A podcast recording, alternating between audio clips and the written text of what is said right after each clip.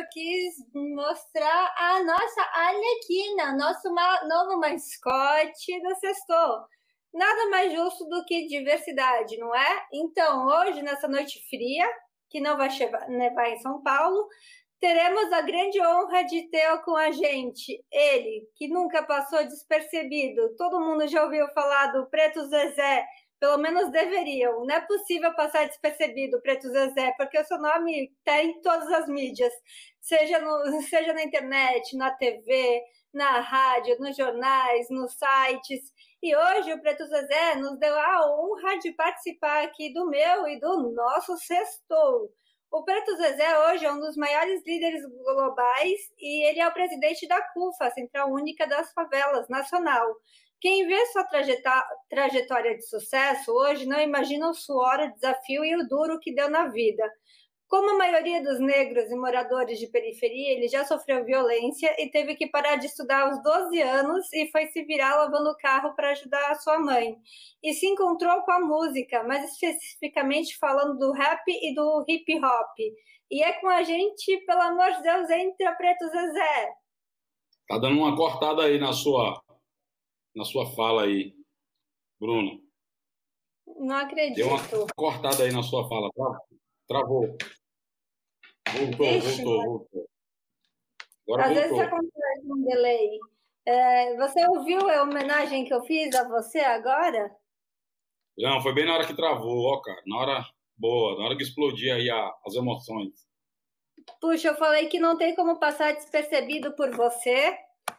Sim, isso eu ouvi. Aí depois travou. Você é a pessoa mais, uma das pessoas mais fodas que se tem no cenário aqui do Brasil hoje em dia, pelas suas lutas, não só pessoais, mas também pelas suas lutas pelo Brasil em si, ainda mais agora na época de pandemia, né? É, repercutiu muito. Tem repercutido bastante, né? E foi. Eu agradeço muito você estar aqui com a gente, principalmente hoje, porque eu sei que sua agenda está muito disputada nesse mundo de lives. É, muita coisa rolando, né? Ao mesmo tempo. Dá para a gente se equilibrar aqui. E eu queria que você começasse falando com, com o que, que tem mais te marcado aqui, mas deixa eu só chamar o Brusa, o co-apresentador, antes que ele fique muito bravo. Brusa, entra aí com a gente. Eu sou canceriano, mano. Você não pode me deixar esperando muito tempo que eu fico chateado. Eu sou dramático, viu? Meu, é o Preto Zezé. Quem é você perto dele? Foi mal. Desculpa, desculpa, Preto. Tamo aí. Tamo junto. E aí, fala um pouquinho pra gente.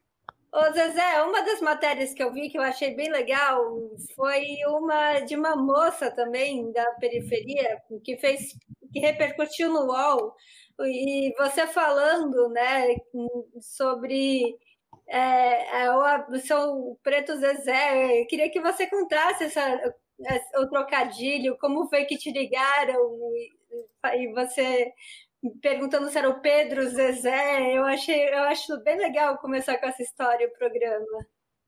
É, eu, eu sou do Ceará, né, cara? Então o, o racismo no Brasil ele atua de modos diferenciados em cada lugar, entendeu? No Ceará um processo de negação da existência do negro. Até durante muito tempo se reproduziu esse discurso e daí eu fiz uma coisa que eu utilizo muito aqui, que é o constrangimento pedagógico. Então eu uso o tempo inteiro questões relacionadas a a questão racial mesmo, assim, para dar uma constrangida nas pessoas, porque as pessoas têm medo de falar é, a palavra preto, de né? E uma das coisas que o racismo brasileiro ele tem de comum é não permitir que seja publicizado esse debate, que esse debate se torne público e que todo mundo possa falar sobre ele, porque se você é, é, publiciza, você está sendo é, racista. É muito louco isso, né? Mas se você fica em silêncio, tá tudo tranquilo. E o Preto Zezé foi uma transformação também para o que eu chamo de constrangimento pedagógico, que é fazer as pessoas passarem por algumas pegadinhas, ou às vezes fazer as pessoas passarem um dia de preto, ou as pessoas caírem a ficha, ficar meio envergonhada, para que elas nunca mais esqueçam esses processos. Então, às vezes a pessoa fala assim, ah, eu queria falar com o Pedro, não é preto, a pessoa, ah, mas eu não quis ofender, não é bem isso. não é preto Zezé, a cor do gato preto. A pessoa, não, mas não quis dizer isso, não. Então, assim, há uma defensiva porque, assim, isso confirma que há uma associação de tudo que é negativo com a questão do negro. Quando eu adoto o preto Zezé, é para transformar isso no nome próprio, para transformar isso para que a gente possa transformar o estigma em carisma e começar a discutir o racismo e desconstruí-lo. E uma coisa que eu fiquei muito feliz foi quando viajei para Nova York tinha lá um casal de louros me esperando com uma placa bem grande lá no JFK escrito Mr. Preto Zezé. Eu falei, agora nós viramos. Melhor que Mr. Catra. Tô brincando, porque o Catra era muito poderoso né, também. Posso, posso me dar uma pergunta aqui, Bruninha, pro Preto? Rapidão, deixa eu só fazer um anúncio. Hoje, Preto, a gente tá, olha, não vão. Você, você me permite, né, te chamar assim, né, Preto? Zezé? Pode, lógico, já virou nome próprio. Então, mas eu sei quando. É outra coisa que eu fico falando, ah, é preto ou negro, não, basta ser antirracista e pode chamar as pessoas pelo nome, no caso virou meu nome também, porque você sabe quando é preto ou negro, você está sendo racismo ou não. Na abordagem você já desenvolve. Tá no Ô, Beto, Brusa, tem uma novidade. Hoje foi a nossa primeira, a nossa primeira transmissão colaborativa com o canal do Saber. Estamos também transmitindo pelo Independente, se o Brusa não tiver esquecido de rodar lá, e pelo canal do Saber, do Chau também. Maravilhoso. Olha aí, dando boa noite para todo mundo. E eu queria falar que o Hélio de la Penha está aqui e tá ele já já vai entrar, ele já já vai entrar para falar lá seja, com a coisa está ficando preta nessa sexta-noite, hein? Então está ficando boa. Graças a Deus. É, nossa, Black Friday. Nossa, foi horrível essa. Puta que pariu. Eu não vou pro inferno, gente. Não foi na maldade, juro. Deixa, deixa eu fazer uma pergunta para você. Porque eu vi, eu vi ah. um, um, um, vídeo de um, de um imigrante eu acho que ele é do Congo, falando que o termo certo é preto e não negro.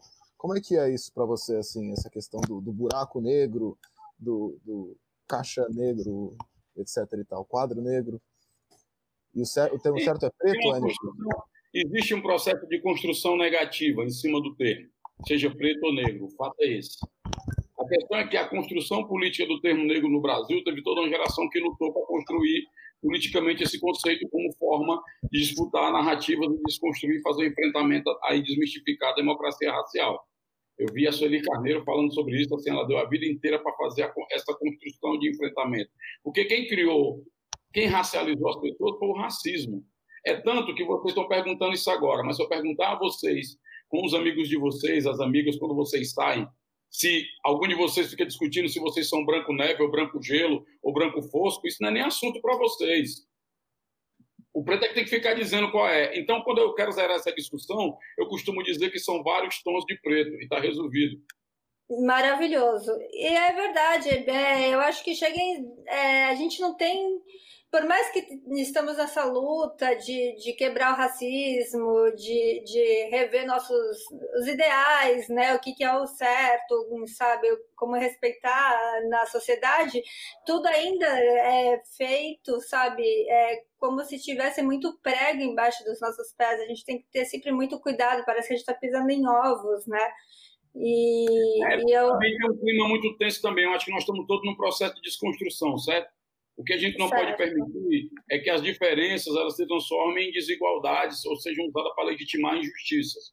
Mas todos nós estamos em processo de aprendizado porque não há uma fulani, pelo menos na nossa visão, não há uma fulanização do racismo. Para nós, o racismo é estruturante das relações sociais brasileiras. Então, não é uma vontade pessoal. Tem muito amigo branco meu que fala, ah, eu acho uma merda, negócio do racismo, povo ridículo, não sei o quê.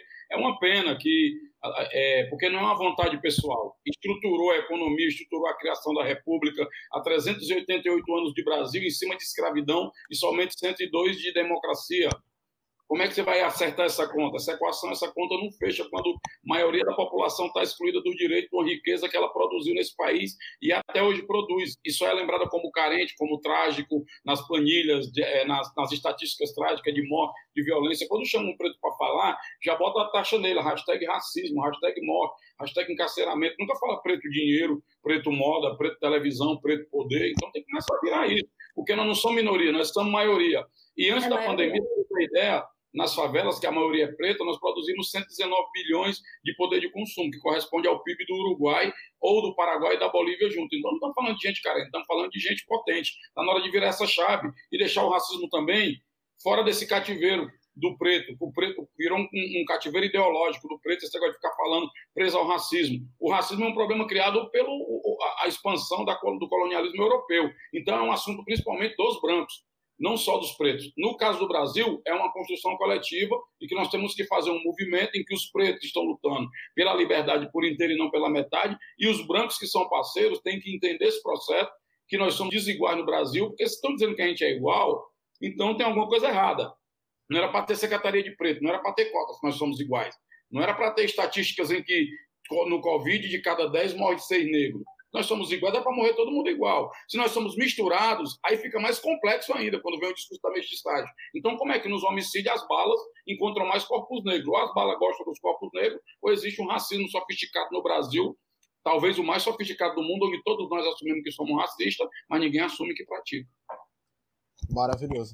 É verdade. É, deixa eu te falar, Preto. É, então, eu queria saber, é, primeiro, se você acha que com todo esse ativismo, com a CUFA, sendo presidente nacional hoje em dia, você acha que está tendo muito mais espaço e muito menos racismo, como você estava falando? Você acha que já está tendo uma boa desconstrução? A gente está muito longe ainda de chegar no, no, no que seria o começo do ideal para você? Eu acho que está mais nítido a intervenção dos pretos, por isso é mais incômodo, né? É, e é mais incômodo por quê? Porque a construção social do ideário brasileiro era ser branco europeu. Desde quando acabou a escravidão, se você vê os italianos chegando a convite, com terra, com nome próprio, com família, todo mundo sendo recebido, parte da luta social nossa é embasada né, em teóricos ou em, em, iniciativas de europeus que estão aqui no Brasil, o sindicalismo, por exemplo, é um exemplo deles, em que é, a história do trabalho é contada a partir do sindicalismo anarquista, e você para trás não conta nada da história do trabalho do preto, ou não teve trabalho. Teve trabalho e foi forçado. Né? Então você tem um dia 14 de maio, por exemplo, que é o dia após a farsa da abolição, que na, na verdade foi um despejo institucional, em que dia 14 todos os pretos estavam voltando para as fazendas para trabalhar de graça por prato de comida, porque foram literalmente despejados sem herança, sem indenização, sem cavalo, sem fazenda. Enquanto isso, apostaram que o Brasil ia ser melhor e investir na chegada dos italianos e dos grupos europeus. Né? O próprio Rui Barbosa até escondeu os documentos, achando que tinha que esconder essa parte da história brasileira. Infelizmente, contribuiu mais foi para apagar, né? para o apagamento né, da história. E a gente vive esse sonho de ser um país europeu branco, né, que nunca queria esse negócio de negro, né, aqui, que aqui não existe racismo. E dizem o seguinte: não, racismo aqui é velado. Mas como é velado se a cada 23 minutos um jovem negro é morto? Como é velado se 45 mil George Floyd são mortos todos os anos? Que vela... Isso é velado, eu imagino quando torna público, explícito, o que, é que vai acontecer. Sabe, Preto, eu tenho a sensação de que velada a nossa sociedade, que não consegue enxergar o quão grave está a nossa situação, seja de totalitarismo, no racismo, intolerância religiosa. Olha o caso da menina de 10 anos, por exemplo, sabe? Onde ela teve que entrar num porta-malas escondida para conseguir ter o direito de abortar, de um abuso do tio, sabe? É horrível, mas antes eu queria chamar, eu não sei se o Hélio de la Penha já está aí, que eu convidei o Hélio de la Penha para falar também um pouco com você e para homenagear, porque eu queria fazer um programa hoje especial, sabe? Até para mostrar que somos diferentes, sabe? E o Hélio entrou? Pode entrar, Hélio. Hoje especial, sabe? É, Hélio. Olha! Salve! Ventilador agora, peraí. Ô, Preto, pega a cerveja. Obrigada mais uma vez, Hélio, por estar aqui comigo, por ter aceitado assim. E aí, Preto? Tudo bem, meu irmão? Como é que você tá, cara? Porra. Estava aqui debatendo os vários tons de pretos aqui com a, a Bruna e o Brusa. Tava vendo aí, eu tava vendo o seu, seu papo sobre, sobre a questão da a abolição da escravatura, que realmente é uma situação bem, bem polêmica, né? Porque, no fim das contas, foi isso que aconteceu mesmo, cara. A abolição foi muito. Todo mundo comemorou, celebrou finalmente os preços, mas a verdade é a seguinte, cara. A verdade é que. Tá todo mundo me vendo ou tô sozinho aqui? Estamos todo, todo mundo te vendo, que ah, tá focado em você. Por que todo mundo me vendo? Pelo amor de Deus. Aí a gente abriu você aí. Ah, tá. Não, mas assim, senão eu fico. Me sinto ah, muito solitário. Tá, tá bom, vou, Não, mas o, o, que acontece, Preto, o negócio é o seguinte: a nossa batalha toda é que, porra, a gente era mercadoria, entendeu? Então, para conquistar status de cidadão, é essa batalha toda. Aí ela vem aos poucos. Aí o cara, não, beleza, agora, eles estão, agora vocês são livres. Pô, mas você é livre, você não tem salário, você não tem onde dormir, onde não tem onde, o que comer, não tem porra nenhuma. E aí, é, então, no fim das contas, vem, vão havendo algumas concessões, mas o dono da mercadoria, ele jamais quer admitir que a mercadoria virou gente igual a ele, entendeu? Ah, é gente, mas é um pouquinho menos, porque afinal de contas, porra, eu sempre fui gente. Essa que é a questão, entendeu? E essa que é a batalha, Bruna, que a gente está o tempo todo aqui, sabe? Cada um na sua, cada um no seu front, cada um do seu jeito, cada um na, na, na no, no, seu estilo, tentando é, é, valorizar e prestigiar a nossa raça e o nosso povo. Né, Pedro? É verdade. Eu, eu sei bem como é estar na luta cobrindo, mas eu não estou literalmente sabendo como é passar por situações de racismo, como vocês passaram. Mas tirando um pouco o racismo, eu queria fazer uma pergunta: se vocês assistiram aquela série maravilhosa daquela daquela negra que se tornou, que ela, ela era lavadeira, passa no Netflix, e ela conseguiu ficar milionária vendendo Sim, pomada no cabelo. A incrível, a incrível história da, a incrível história chama chama a incrível história de a, a história de C.D. Walker, que literalmente foi da, da Miss Walker, né?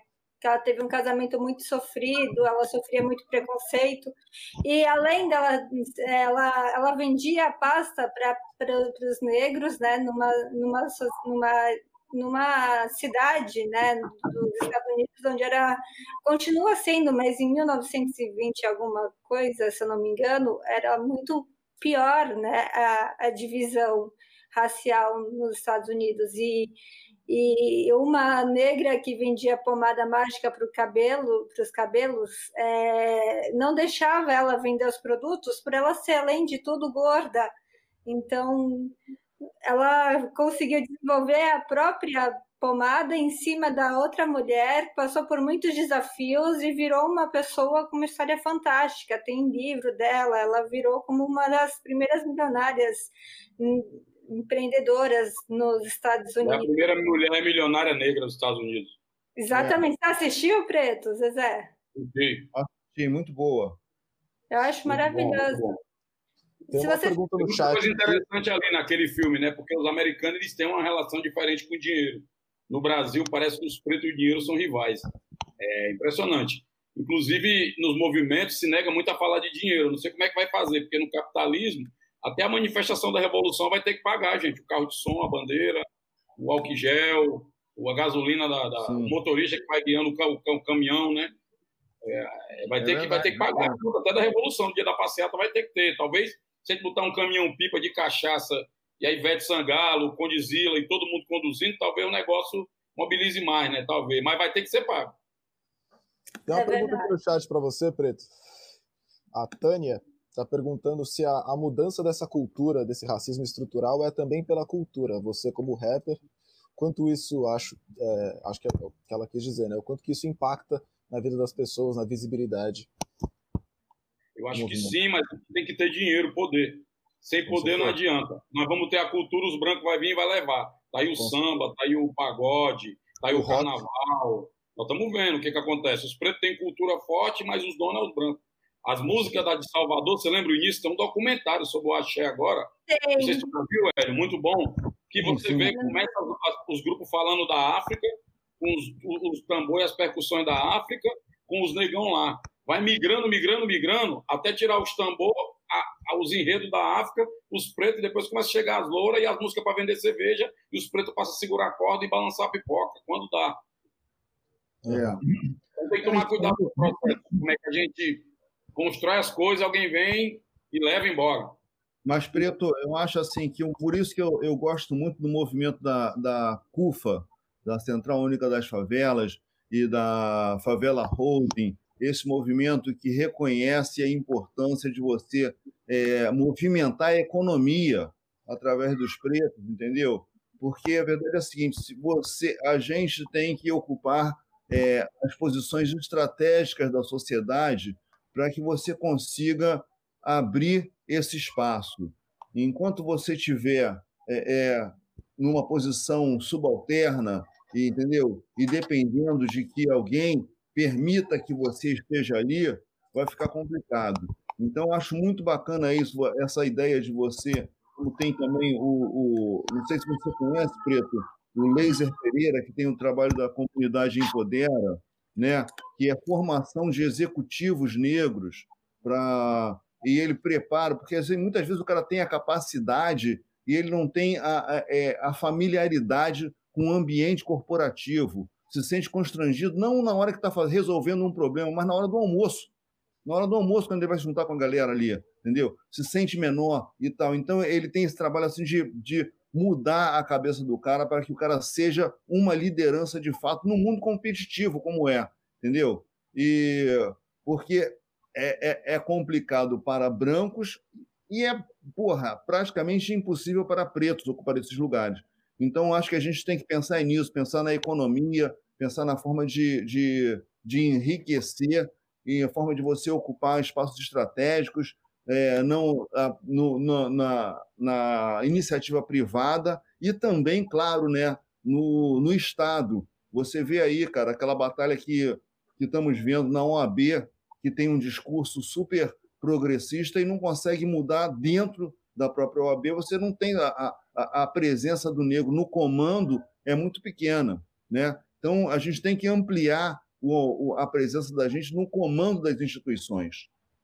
Ô, Hélio, falando nisso, eu queria fazer um adendo, se vocês me permitem. É, como você é ator, né, e você também tem luta, né, pelos movimentos antirracistas, queria saber agora, voltando às gravações, como ator e é, é, nítido o papel do negro, né? Como é, são poucos os lugares que se tem um papel com o negro, e quando se tem, geralmente foram pouquíssimas as novelas ou ou que, as que não tratam de escravos de escra, da, da, do tempo de escravidão, é alguém é um subordinado, ou é, um, ou é alguém da periferia, ou é alguém, nunca uma posição de chefe, um líder. Como que você se sente em relação a isso como ator? Bom, eu me sinto numa situação privilegiada. Primeiro que eu sou um dos poucos pretos que com 30 anos de carreira e como autor também, né? Então, o que eu fiz, é, nunca botaram palavra na minha boca. então, quer dizer, essa é uma diferença, você ser autoral, você, você está no comando. É, eu, no, no Cacete Planeta, eu é, não estava ali para fazer, ah, porra, esse, esse, esse episódio, essa, esse, essa semana não tem, não tem traficante, Hélio, você não vai aparecer. Pô, essa semana não tem policial, porra, foi mal, você não vai aparecer. Nunca teve isso. Eu fiz Fábio Assunção, fiz Malu Mader, fiz o cacete, entendeu?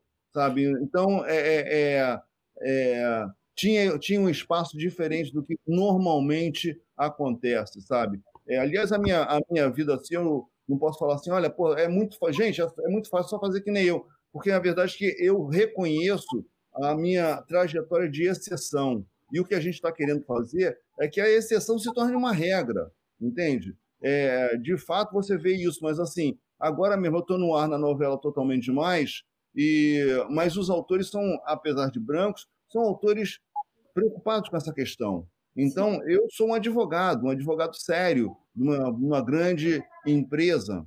E, e, e, é engraçado que o público que não está acostumado, não está não, não, não tá preparado para essa situação, a um ponto tal que na rua as pessoas. Agora é uma reprise, as pessoas já viram a novela, mas quando a novela passou, as pessoas estão o tempo todo falando assim: cara, eu tô só esperando a virada do seu personagem, que eu tenho certeza que tu é um 71. Entendeu? Que horrível. Eu não conseguia admitir que eu seria um advogado sério de verdade, entendeu? Porque você botou um preto ali, é claro que dali a pouco você vai virar aquela coisa, o cara vai ser um 171, vai mostrar que, entendeu? Que é um malandro da parada. Então, é, é, uma, tem uma coisa até que o Nando Cunha é, ressalta bastante, que ele fala assim, se você reparar, normalmente, o, quando você coloca um preto no papel de médico, numa novela, numa, num filme e tal, o cara mora no hospital, o cara não tem família, o cara não entendeu, o cara não tem casa, entendeu? Ali nesse, né, no caso da minha novela, eu tenho casa, tenho família, sabe? As pessoas conhecem a minha mulher, conhecem meus filhos e tal, é uma situação bem é, cuidadosa nesse sentido. Tem um núcleo que é, que é suburbano e é bem preto, tá lá o Ailton Graça, é, Juan Paiva e tudo mais, Lelê, enfim. É, a, é, a novela mas ela, ela acontece isso. Mas, mais uma vez, dizendo, é uma exceção. O que a gente quer é que isso se torne uma regra. Que as pessoas tenham esse cuidado e que o, o, o, o Brasil esteja representado nas artes. Né, né Pedro? É isso, é isso. Tirar a gente dessa posição como para naturalizar. Eu fico vendo a série do Netflix, aí tem um negão que é diretor do, do departamento de polícia. De repente chega um cara mexicano, eles são namorados, é de boa, não cai o mundo. Daqui a pouco tem uma negona que é diretora do FBI. Aí daqui a pouco é. chega a namorada dela, uma loura. É o grupo 99 da série. Então, assim, é naturalizado, entendeu? Algumas coisas. Exatamente. Exatamente. A diversidade, que o Brasil ele adora falar que é diverso. Mas só se os pretos ficassem divertindo, fazendo comida e cantando. Saiu daí, aí não pode. Eu, eu queria mandar, tem um comentário aqui da minha mãe, Preto Zezé, ela amou você, ela tá aqui, ela já fez uns quatro comentários no Preto Zezé, você é demais, adorei você. E, e, então aqui, ó, o Luiz Tadeu Santos, você vai levar uma puxada de orelha, Luiz Tadeu.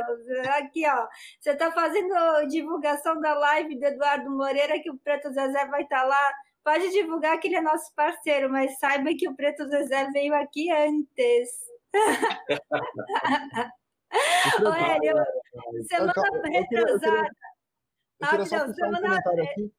Rapidão, rapidão, só para não esquecer. Semana retrasada, Hélio, eu liguei para o Preto Zezé e falei: Oi, você pode dar uma entrevista para o Padunzio, né? Sua filha dele. A primeira coisa que ele me falou foi: Você lembra, Preto Zezé, o que, que você falou? Não, né? Você falou, tá aí, você briga... Você falou, tá aí, ó. aí, né, da entrevista, né? Teve uma briga pelos royalties. Que bom. Sim. Os pretos estão em alta.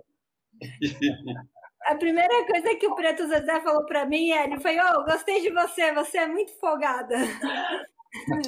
que maluca.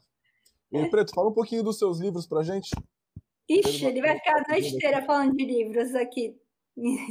Nada, rapidão. É, é porque tem, tá, tá, tá, sendo bom, inclusive eu fui na cultura, já tá na terceira semana que é o mais vendido. Que delícia, né? Porra, Olhei lá, mandei para minha mãe. Minha, minha mãe é, é engraçada, tem várias teses, né? Quando eu mostrei o meu cartão de visita para ela, ela falou: agora tu é gente, tem um cartão. Aí eu falei, mãe, eu vou escrever um livro. Escreva não, que é muito caro. Aí eu disse, será, mãe? A hora se comprar é caro, escrever deve ser pior. E aquela...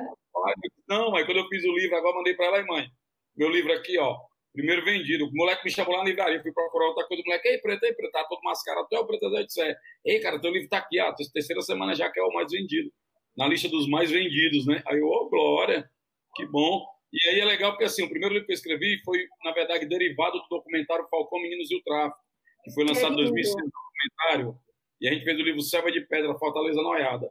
E aí era, era um estudo sobre as drogas. Tinha muita droga espalhada pelo Brasil que tinham lugares comuns tipo o crack no Centro-Oeste, o crack em São Paulo e a Mela no Centro-Oeste, especificamente no Distrito Federal.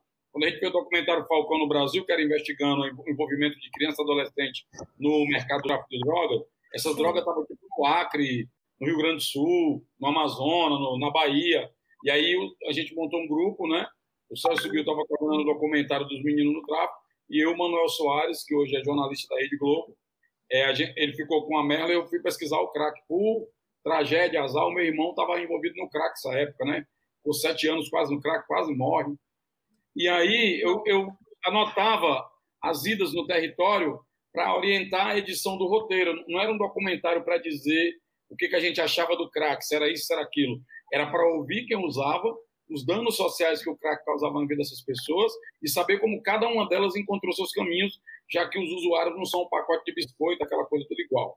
E aí cada galera estava contando o seu depoimento, que um foi para a igreja, o outro era, era gay, tinha uma questão de sexualidade não resolvida, o outro encontrou em Jesus na igreja, o outro teve um filho, parou de usar droga, Então teve várias, várias outra, outra porque não aguentava uma família de classe média, foi viver na rua. É, tem várias versões. Só quando eu cheguei em casa para montar o roteiro, tinha muita coisa escrita do dia a dia dentro do, dos escritos, né, dos das idas nossas. E eu procurei alguém para publicar, só que não era a ideia de vender o livro. Eu disse, não, quero publicar isso aqui para ser mais uma leitura sobre isso. E aí consegui um patrocínio da OPAS, Organização Pan-Americana de Saúde, e aí publicamos e entreguei o livro em vários lugares, de graça, nas bocadas, nos lugares, tudo. Foi muito bacana.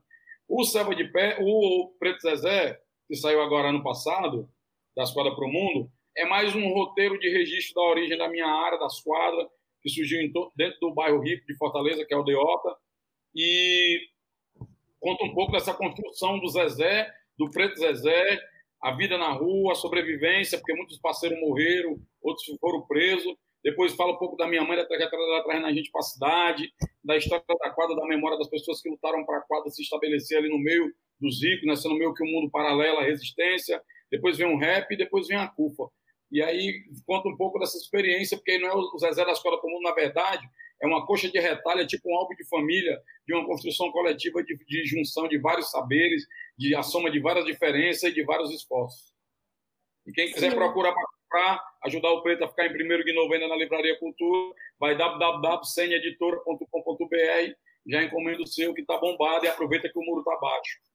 Por favor, gente, encomenda. Tô... Qual, que é, qual que é o nome da editora aqui para colocar? Tua mãe gostou do livro? Peraí, peraí, rapidinho. Tem um monte é de foto dela lá também, eu conto um monte de coisa dela, revela um monte de segredo. Porque minha mãe é assim, ó, ela é a mulher das tra... ela, ela, ela não transforma mais do que estigma em carisma, ela transforma tragédia em instrumento de defesa. Ela pegou o Covid, cara, e ela é a gostosinha do Covid, certo? É gorda, hipertensa, tem problema de, de pressão e tal, e ainda tem diabetes. Então, foi os piores 14 dias da minha vida quando ela pegou o Covid. Tem que na linha de frente, isolando ela em tudo que é lugar, e ela pegou. Aí foi pânico. Montamos tipo uma enfermaria lá, botou uma menina lá, de repente chega uma amiga dela que ela corta cabelo, ela gosta de se envolver, ajudar as pessoas. Ela, ela vai desde vestir defunto a fazer aquele cafezinho com a bolacha para a galera comer, consolar o povo que chora. Minha mãe é tipo assim, assistente social do dia a dia. E aí, cara, ela pegou o Covid, ficou no quartinho embaixo, arrumamos um quarto, ela tá lá repousando e tal. E tem as amigas dela que corta cabelo. E a mulher insistiu que queria cortar o cabelo. E a menina não conhecia a mulher, amiga dela de muitos anos. A menina, não, dona Fátima está indisposta, não pode sair e tal. Daí a mulher ficou insistindo, insistindo. Aí ela disse, ela gritou lá de dentro. A mulher, não, mas pode dizer para ela que sou eu, que ela vem nem que ela esteja morrendo. Aí a, aí a minha mãe disse, rapaz, aí ela, mas minha senhora, ela está sem exposição. Aí ela gritou lá de dentro. Sem exposição eu tô, mas Covid eu tenho de sobra. Você vem para cá, eu lhe dou um 10. A mulher até hoje não apareceu porque a gente está com medo de pegar. Aí esse dia ela ligou para o triste, porque ela melhorou já do Covid. Só que ela saía na rua e preconceito pra caralho, né, mãe? Quebrar de favela, aquela coisa de preconceito. E ela ligou pra mim chorosa, oh, eu saio na rua, o povo me discrimina. Fui na bodega comprar um negócio, o cara me atendeu a três metros de distância, que não queria pegar em mim, não queria chegar nem perto. E o povo tudo me discriminando. Ô, oh, mãe, mas é assim mesmo, com o tempo, vai mudando. Aí fui consolando. Passou dois dias, ele. Liguei pra ele, aí, mãe, você não sabe o que, é que eu tô fazendo. Aí eu achei o clima assim muito eufórico, né? O que foi, mãe? Ganhou na Mega Sena e tá, tá gastando dinheiro ela disse: não, o povo não me discriminava, né? Que eu ia, é, que eu ia por lugar, o povo corria, saía. Pois é, sabe o que, é que eu fiz? Achei foi bom agora. Agora eu espero isso tudo sair, Zé, que estão saindo tudo sem máscara, parece descobrir a cura da vacina. Tem que ver aqui na rua de casa. Descobrir a vacina aqui e não avisar para ninguém. Aí eu espero sair todo mundo. Quando sair todo mundo, eu saio na rua. E vai todo mundo para casa. Aí, Michelle, ela começou a se divertir com essa pegadinha terrorista, entendeu? terrorismo pela saúde. Aí ela disse, Zé, mãe, isso ela me ligou para quê? Para você falar com o governador e com o Camilo e com o prefeito, para dizer para eles que não precisa botar a polícia, não. Ou sei fazer isolamento social melhor do que eles. Maravilhosa.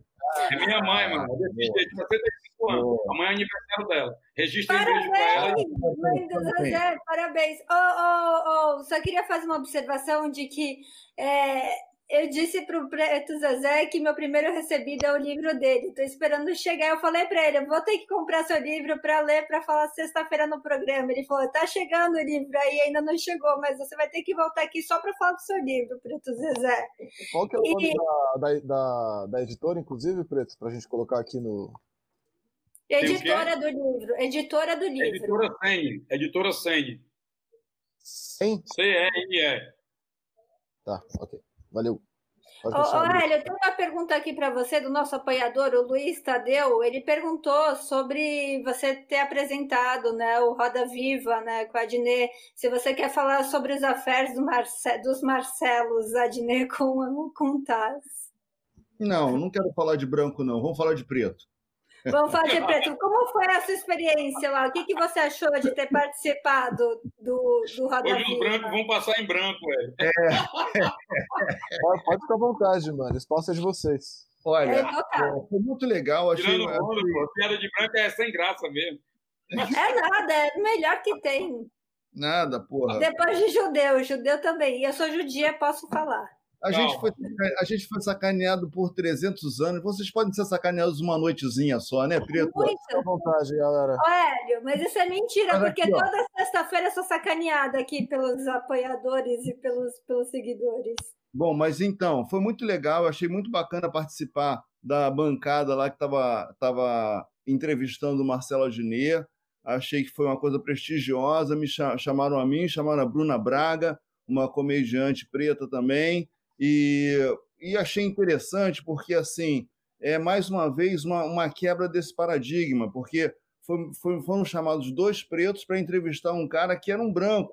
Normalmente só, só chamam um preto quando tem um preto para ser entrevistado. Ou então quando o assunto é racismo. E o assunto não era racismo, o assunto era humor, o assunto era político, o assunto era o comediante Marcelo Adnet. Então, achei assim, é, esse tipo de, de, de, de cuidado ele vem acontecendo em função de uma pressão que a gente vai fazendo e que as pessoas vão se dando conta de que como é importante que você, é, que você tenha essa diversidade na bancada, que aí você tem pontos de vistas peculiares, pontos de vista particulares de alguém que tem um, uma, vem de um outro lugar, tem uma outra origem, tem um outro olhar para a sociedade. E, então, a minha visão e a visão da Bruna Braga certamente contribuíram para um enrique- enriquecimento da discussão lá no, no debate com o Marcelo Adnet.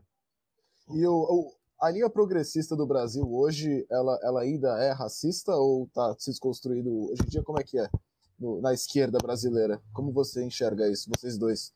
Pode começar, Hélio. Eu, Eu- queria só falar, não só na esquerda, mas na direita, na política. Em, Não, mas da como direita a gente já sabe, né? O A Bolsonaro tá direita, a direita é o default, né? é o normal. A, agora, a esquerda que surpreende, porque é, tem um discurso é, supostamente inclusivo e a prática é pouco inclusiva. Você vê assim quem é o, o, o, a coordenação preta que você conhece dos partidos de esquerda. Quem é? Quem é esse cara que está? Quem é essa liderança preta é, que você vê aí nos jornais? Você não vê isso, entendeu? Aliás, uma coisa que me chamou, me chamou a atenção um, há um tempo atrás, ah, bem antes do Covid aí, eu fui assistir a um filme que eu nem me lembro qual foi, um filme numa, num, num cinema aqui, numa cinemateca em Ipanema, e antes passaram, sei lá, 10 trailers de filmes brasileiros estavam sendo lançados. E vou te dizer, nenhum deles tinha um ator negro, entendeu? E isso era, um, era uma cinemateca, um, um lugar de filmes alternativos e filmes de esquerda e tudo mais. E, na verdade, esse cuidado não se teve, entendeu? Essa atenção, entende? E, e, e também me incomoda é, o fato de que você chama o preto porque, ah, vamos aí, vamos cumprir essa, essa tal cota, entendeu? Quando, na verdade, os pretos estão lá porque eles são talentosos, são bons atores, bons diretores, entendeu? E é por isso que devem ser chamados, e não apenas por uma concessão para ocupar uma brechinha que deixaram. É, tem uma coisa também que eu acho que assim na esquerda não vai amadurecer tão cedo, porque tem duas linhas loucas. Uma que agora o homem hétero, branco, classe média, virou tipo inimigo de um setor do campo progressista, virou a figura do demônio odiada. Por outro lado, a liderança dos partidos de esquerda tudinho é esse homem aí, cara. O, o, os fundos partidários agora é só olhar. O negro, a mulher, o favelado é a parte mais emocionada do discurso político. Eu quero ver agora se essa emoção ela é transferida para planilhas de Excel do fundo partidário, na hora de liberar o dinheiro para a candidatura dos pretinhos das pretinhas que vem da favela. Eu quero ver. Agora eu vou medir o nível da lealdade desse amor. Até onde vai? Se é tudo isso mesmo. A minha impressão por inclusive a redução da quantidade de candidaturas negras, a impressão que eu tenho é que não vai andar muito. Por isso que eu estou defendendo, acho que foi Estadão, foi na Folha, uma entrevista, me perguntaram qual era a melhor ação política para o negro. Eu falei, eu não posso falar em nome de todos os negros, porque os negros não são um pacote de biscoito, tudo igual. Mas o que eu penso é que hoje, para contemplar a nossa diversidade, ao invés da gente ficar servindo de um cativeirozinho de preto para cada partido chamar de seu, nós devíamos ter uma frente dos negros e negras partidários, de todos os partidos, se juntar e definir qual é a nossa agenda de interesse. E aí pautar a política. Chega da gente a reboque, gente. Nós estamos falando de maioria. Maioria, poder é para a maioria. Se nós somos a maioria, eu não posso mais me sujeitar a ter uma secretaria de preto que não tem dinheiro, não tem espaço, não tem decisão, e eu tenho lá uma internet lenta, um telefone que não funciona sem crédito e um quartinho com uma, uma mesa usada. Isso não é representatividade de quem tem poder. Então, com a esquerda, como está dentro da estrutura do racismo estrutural, ela acaba reproduzindo. Você vê, eu estou falando do campo que está fazendo um esforço, que está mais próximo, que fez as lutas democráticas, que luta por justiça e igualdade, que deu colaboração em processo histórico. Mesmo esses setores, é tão sofisticado o racismo que eles acabam também reproduzindo. Avisando o pessoal que perguntou, o nome da minha mãe é, é Fátima, Dona Fátima. E eu quero mandar um alô para a Kátia também, para a Roseli, para várias amigas minhas que estão aqui na live, para a Tânia. Veio todo aí um fandom legal, né? Vamos, Preto em alta. Beijo vocês. Ô, Preto, Hélio, olha só que legal o comentário. Eu não sei se essa Roseli é a nossa. É, essa é a nossa apoiadora. Ela falou que é exatamente isso, Hélio. Pretos e mulheres que cavassam os lugares dessa sociedade do homem branco. Eu falo isso como mulher, como mãe solteira. E eu lembro muito bem na época das eleições que o nosso vice-presidente, o Hamilton Mourão, falou que mulher solteira era vagabunda, né? era uma pessoa desqualificada. E eu entendo o lugar de vocês e também tenho meu lugar de sofrência como uma mãe solteira, onde não teve. É, onde eu falei a maior parte dos processos da nossa sociedade tradicional, né, da nossa sociedade é, da nossa família, né? Como diz, eu desonrei né, para os bolsominions, eu sou uma pessoa de desonra, mas eu acho que de desonra são pessoas que pensam tão fechado, onde tem que ser tão pejorativo e por outras pessoas, sabe, num lugar de merda, como a maioria faz. E, e a gente vê todo dia um exemplo de pessoas sendo expostas é, ao ridículo, sendo banalizadas, sofrendo ações onde não deveriam. Então, desculpa, eu filosofei porque realmente eu não posso falar que eu sofri racismo, mas eu posso falar como mulher e como mãe de uma criança que eu sou completamente apaixonada e é minha vida, mas que sim, você, eu também sinto, eu também sofro preconceito. Eu também sofro muito Para dar uma, uma, essa, essa coisa básica aqui, Hélio, que eu acho que a gente tem que falar sempre, é colocar hum. três coisas no lugar para a gente entender, tá? Porque sempre mistura no Brasil. Isso é, é resultado do apagamento e da estratégia do racismo brasileiro. Uma coisa é o racismo, outra coisa é o preconceito, outra coisa é a discriminação, ok? Então vamos para a linha dos três. O racismo é a ideia de superioridade racial, então os brancos acham que os negros são inferiores, burros, selvagens e tal. O preconceito é o conceito antecipado, aqueles negros ali são tudo violento, tudo ladrão, maconheiro, drogado, bandido, estão morrendo de fome, tudo de miserável. E a discriminação é seletiva. Aqui eu quero contratar pessoas de boa aparência. Boa aparência, logo, não é cabelo black, não é pretinho, escurinho, não é morando naqueles lugares lá. Certo? Para a gente não misturar. Porque senão a gente começa a botar as coisas uma em cima da outra. E na história brasileira não teve ninguém que teve que foi transformado como uma mercadoria durante 388 anos. Não tem nenhum grupo entre homens e mulheres negras. Nenhum outro grupo tem isso no Brasil só para a gente não colocar todo mundo no mesmo pacote, fazer um, uma grande micareta das, do ranking das opressões. Não, são coisas em cada um no seu lugar, tá? Só para a gente não entrar num ranking de quem sofre mais, de quem morreu mais e tal, só para colocar as coisas no lugar certo e a gente saber, inclusive, como que as coisas se manifestam e como é que essas ferramentas são utilizadas para utilizar da nossa diversidade para transformar essa desigualdade em justiça para manter uma estrutura de poder. É, Sim. É, eu posso só fazer um agradecimento do primeiro superchat da noite que a gente teve hoje, do João Paulo Capobianco, que inclusive é meu padrasto. Oh, o Obrigada, do meio ambiente João. é ele, né? É, é, o ex-secretário do Meio Ambiente é meu padrasto. Apresenta aqui de, de quarta-feira, às 5 horas da tarde. Bem, Ivan, eu sei que você está assistindo e você falou que ia fazer superchat. Estou esperando seu superchat aqui também, vó. E, gente, por favor, não esqueça de dar like, fazer superchat aqui no meio da live. Vou fazer que nem o Eduardo Moreira. Like, like, like, like, like, like, porque isso salva a gente, né? E tem uma pergunta, tem, uma, tem um comentário aqui é, também. Amiga, só o Hélio ia complementar o que o Preto falou, depois... Desculpa, Hélio, me perdoa, eu... Por favor, eu... Hélio. Queria só, não, só queria completar aí o que você está falando, Preto, que é o seguinte: é, é bem pertinente esse teu comentário, porque assim é, fala-se muito da questão do racismo, e na verdade, muitas vezes eu entro no, no, numa live e a conversa é sobre ah, porque foi discriminado na porta da na portaria de um prédio.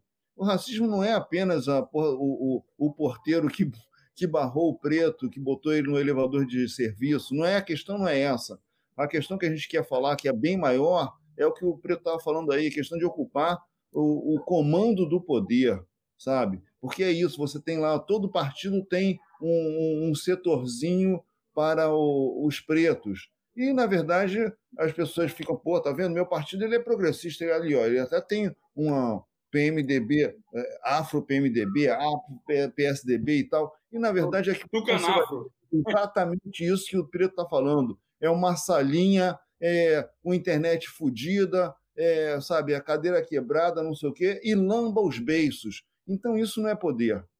Sim, mas também temos pessoas muito influentes negras. Por exemplo, o Barack Obama, para mim, é uma pessoa que é admirável. Tem a Michelle Obama também, tem tanta gente também.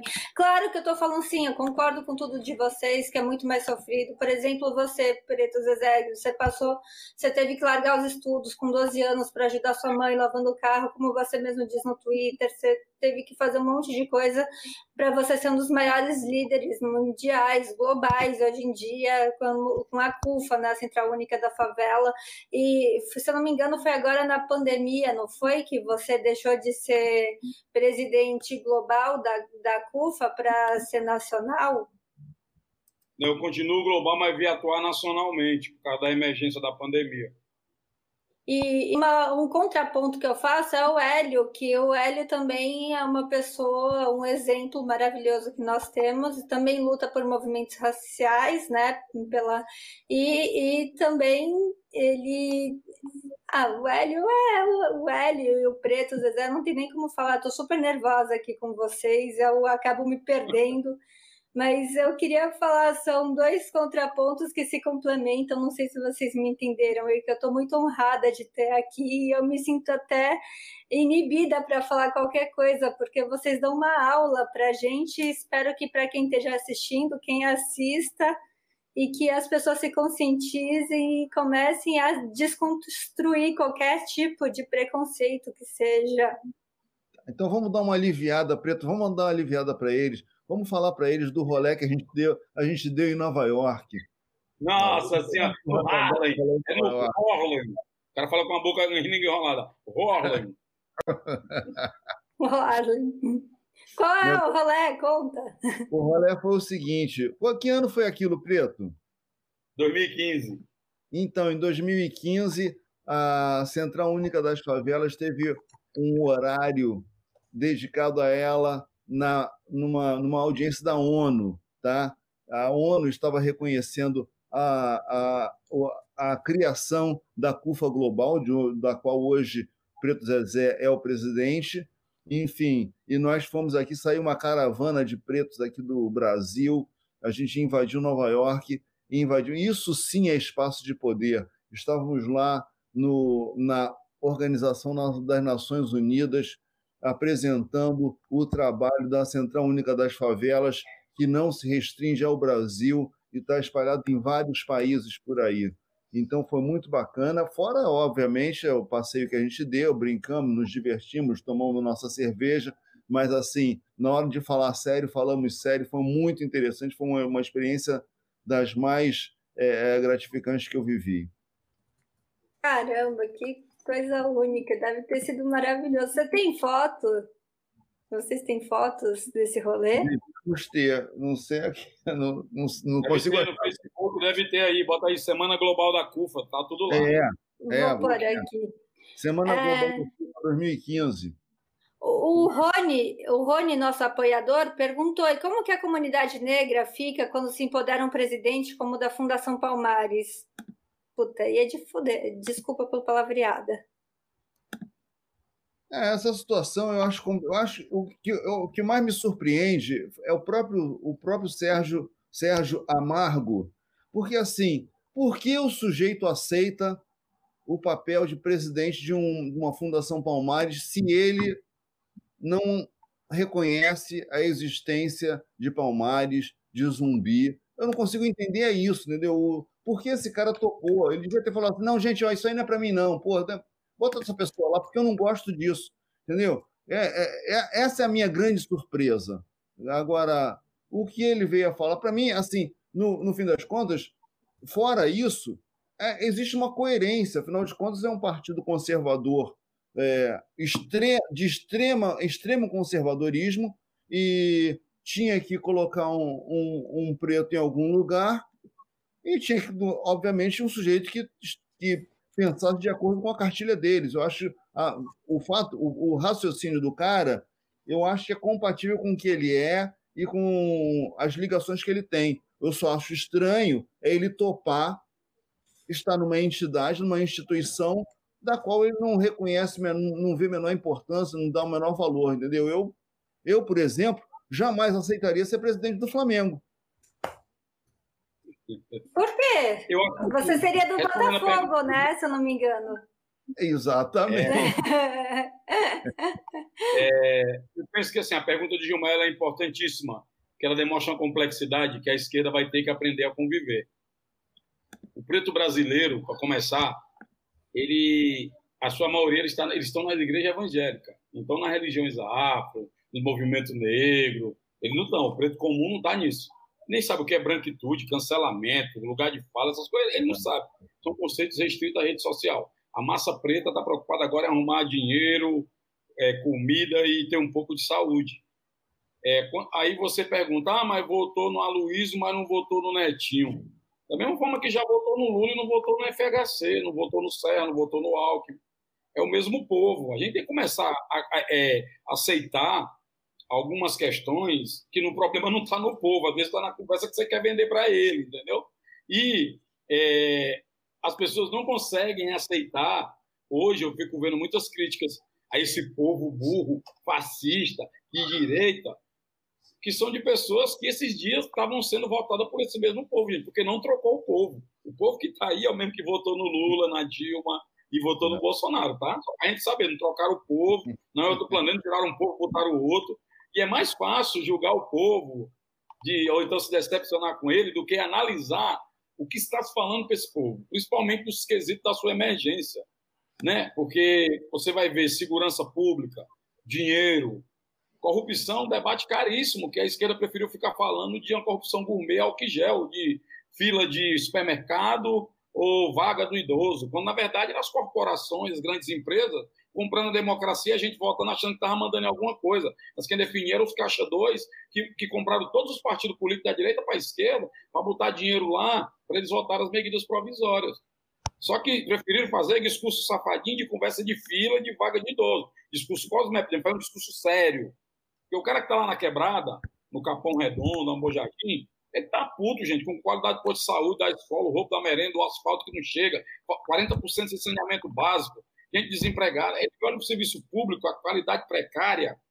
Ele, ele associa aquilo à corrupção. Se você não faz esse debate sério, mas parte do, do campo progressista não tem como fazer isso, porque estava nesse mesmo pacote né, de relações. Então, é preciso, cara, é, analisar é, as coisas com a realidade. A realidade, como diz na internet, assim, muita gente não está pronto para essa conversa. Então, as pessoas agora estão querendo dizer que tudo virou uma droga porque é o Bolsonaro. O Bolsonaro é um sintoma de um processo que já vem se acumulando, gente. Principalmente na área da segurança pública. Olha o seguinte: cidadão pobre hoje, ele está vendo a realidade no seu bairro, que é de guerra de facções, por exemplo. Isso era uma coisa do Rio, gente. Do Rio de Janeiro, São Paulo. Sabe como é que se nacionalizou no Brasil? com a nacionalização dos presídios federais. Sabem que governo foram criados isso? Governo de esquerda. Está todo mundo falando do encarceramento, da população negra encarcerada, do jovem negro, a violência, a truculência da segurança pública. Sabe quem não só fez uma intervenção para reverter isso, mas que contribuiu para botar mais polícia na rua, mais presídio, mais munição, mais viatura? Lei de ordem, review lei de segurança nacional, lei antiterrorismo, acompanhe? Foi nos governos de esquerda. Criada a Força Nacional, foi nos governos de esquerda. E a reforma da segurança pública para tratar o, o, policial como um trabalhador não foi feita. E aí o trabalhador é capturado essa agenda e o discurso dos direitos humanos, que ficou gasto na nossa gramática, que era de, de denunciar a violência da polícia. Enquanto isso, o pau estava comendo na favela. Quem dava resposta? Ninguém. O cara que tinha o seu negócio, que ergueu sua pizzaria, sua marmitaria, sua lojinha, a mulher que botou ali a lojinha para vender os produtos da Mariquei, da Avon e pá, as roupinhas ali, a lingerie do Braz, ela, o pessoal começou a roubar a loja dela direto, cara. Roubar no ponto do ônibus, roubar o carro, quebrar o vidro do carro, bala comendo, roubar a moto do cidadão trabalhador. E o discurso era a violência da polícia, a violência da polícia. O que, é que a extrema-direita fez? Está vendo a lei, defendem bandidos. Sim. Então, esse, é necessário analisar as coisas como elas estão sendo, e eu acredito que se ele começar a continuar analisando com essa visão de que nós somos os bons, donos da virtude e o resto é o mal, eu lamento dizer, não vai funcionar, porque a população, inclusive, está trocando democracia com discurso de lei e ordem. A população agora não está preocupada. O pessoal, ah, vai ter impeachment do presidente. Puxa, para ver. Não vai ninguém, cara. Porque não tem base social organizada na, lá na periferia, lá onde o povo vão estar, porque todo o campo progressista está preocupado em protagonismo de quem vai ser o próximo presidente e nas eleições dos seus vereadores, cara. Quem está cuidando lá, é o, lá, lá na favela está o crime, os coletivos emergencial agora, tipo CUFA, Papo Reto, Voz da Comunidade e as igrejas evangélicas. É isso que está lá na favela. O resto é WO, ninguém vem. Vai chegar agora todo mundo com a cara lisa pedindo voto. Não aparece um pedideiro para levar uma cesta básica, para levar um botijão de gás, para levar um remédio, para levar nada, para dar nem uma carona para ir para a UPA. E vai aparecer agora. Aí, aí, aí vai dizer que o povo está errado em dizer que os políticos são tudo igual. Não, não são todos iguais, mas muitos agem assim, infelizmente. Pegando carona no que você ia falar, eu queria fazer uma pergunta sobre nós, é, para vocês dois, Lapenha e, e, e Preto Zezé. Vocês podiam responder para mim como que nós, brancos, podemos colaborar para a luta do combate né, das muitas formas de racismo aqui no Brasil? Como não roubar como, como, como que nós, brancos, podemos colaborar para o combate do racismo aqui no Brasil? Como que não roubamos movimento? Como que deix... damos espaço... Não, peraí, Brusa, deixa eles responderem. Como que nós, brancos, podemos colaborar para o racismo aqui no Brasil? É engraçado a hashtag, né? Antirracismo, né, ele? Assim, é. por exemplo, se todos... Vocês querem saber como os brancos conferem? Confere assim, ó. Vamos pegar concreto. De cada 100 pessoas que morreram de Covid, 6,2 são negras. Então, o Covid, nessa sociedade democrática racial, adora os pretinhos. E foi lá e matou os pretinhos. Porque os pretinhos estavam com uma qualidade de saúde ruim, não era nadador e atleta que nem o Hélio, os caras tudo gordão, problema de pressão, comendo mal, comendo comida que não presta, qualidade de saúde, acesso à saúde. Nem precisa falar disso. Então, não dá para ser hashtag antirracista e não defender dinheiro no SUS, que não fosse o SUS tinha morrido mais gente, percebe?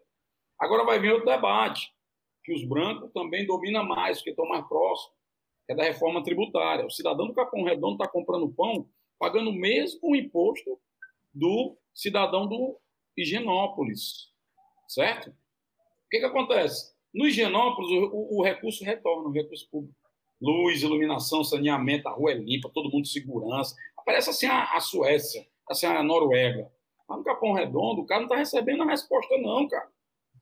Então é o seguinte: quem paga mais imposto é o pobre. Ser antirracista é ser a favor da reforma tributária, tributando lucro e dividendos mais ricos para pagar a conta dos mais pobres. Os, os, negócios e os pretos são a maioria do desempregado e quebrado na, no, na tsunami da pandemia. Porque nego diz: está todo mundo no mesmo barco. Tá, não, filho. Nós estamos no mesmo naufrágio. Dentro desse mar naufragado, tem gente de lanche jet ski e tem gente que não teve nem boia. Está morrendo no rodo. Somos nós estamos morrendo. Então, ser antirracista é defender renda básica permanente para essa galera, até sair do sufoco. Certo? Então, tem várias formas de ser antirracista para além da internet. E nós vamos para uma situação bruta agora. desemprego e fome para mais de 40 milhões de pessoas. Uma atitude patriótica dos brancos, que gostam de falar de patriotismo, seria não deixar nenhum cidadão brasileiro passar fome nessa pandemia. Não podemos ajudar todo mundo? Podemos não, mas todo mundo pode ajudar alguém. Tem várias formas de ser antirracista. Pergunte uma que eu dou várias, tem 50.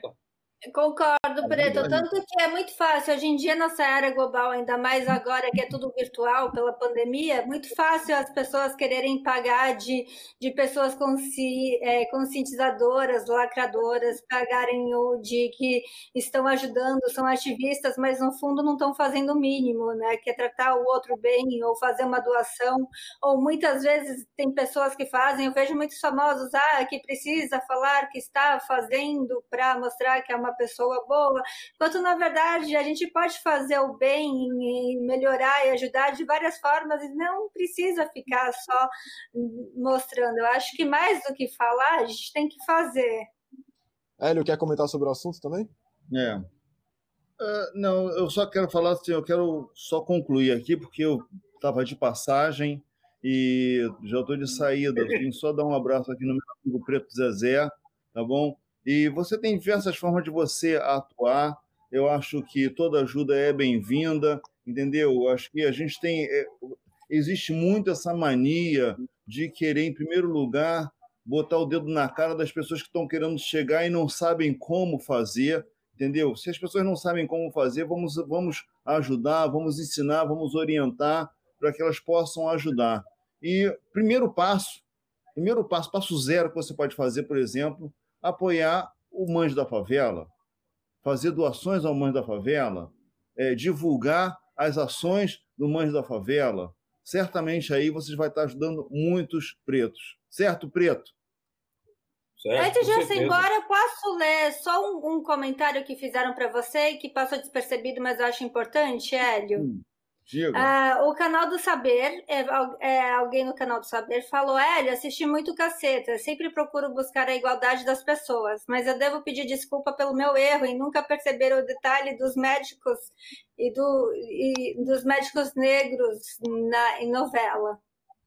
Eu acho que você não deve ter que pedir desculpa de nada, gente. Esse que é o negócio, entendeu? As pessoas estão, muito culpadas, muito, sabe, meu Deus, vai pegar um chicote e chicoteia as costas. Eu acho que não é por aí entendeu? Eu acho que as pessoas estão num processo de aprendizado, porque coisas que nunca foram faladas, nunca tiveram espaço na, na mídia, hoje estão tendo. Então as pessoas estão se esclarecendo. Eu acho que nós, nós temos a, a, obrigação de sermos didáticos e aproximar as pessoas.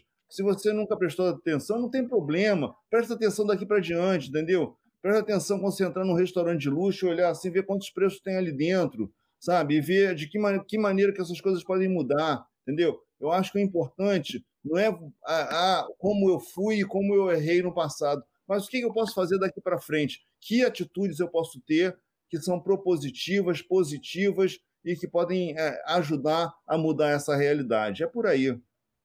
Nossa, grande aprendizado, grande lição, Hélio. Obrigada pela sua contribuição aqui no, no, no Sextou. Obrigada por ter vindo tá ficar tá esse tempo aqui com a gente. É um prazer estar com vocês aí. Preto, depois eu quero falar contigo, tá bom? Tá bem, meu mas, querido. Mas é isso aí, pretos.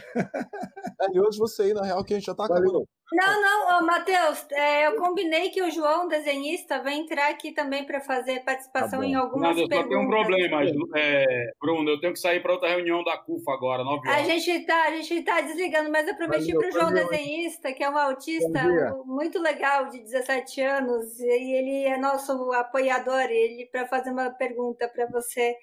E eu queria falar, eu queria primeiro parabenizar você, Preto, pela ação da CUFA que vocês estão fazendo, não só na pandemia, mas bem antes da pandemia, mas principalmente agora na pandemia, né? Que vocês estão, além de captar recursos para ajudar na, na, na, nas periferias, vocês estão ajudando com kit de higiene, né? Kit básico, vocês estão levando tratamento, né? Para quem precisa.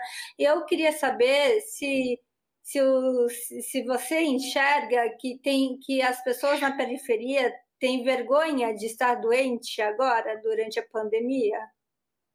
por medo de ter corona e ficar. É, se você sente, porque um amigo meu, é, ele, ele, a irmã dele tem uma ONG que é a SAS, né?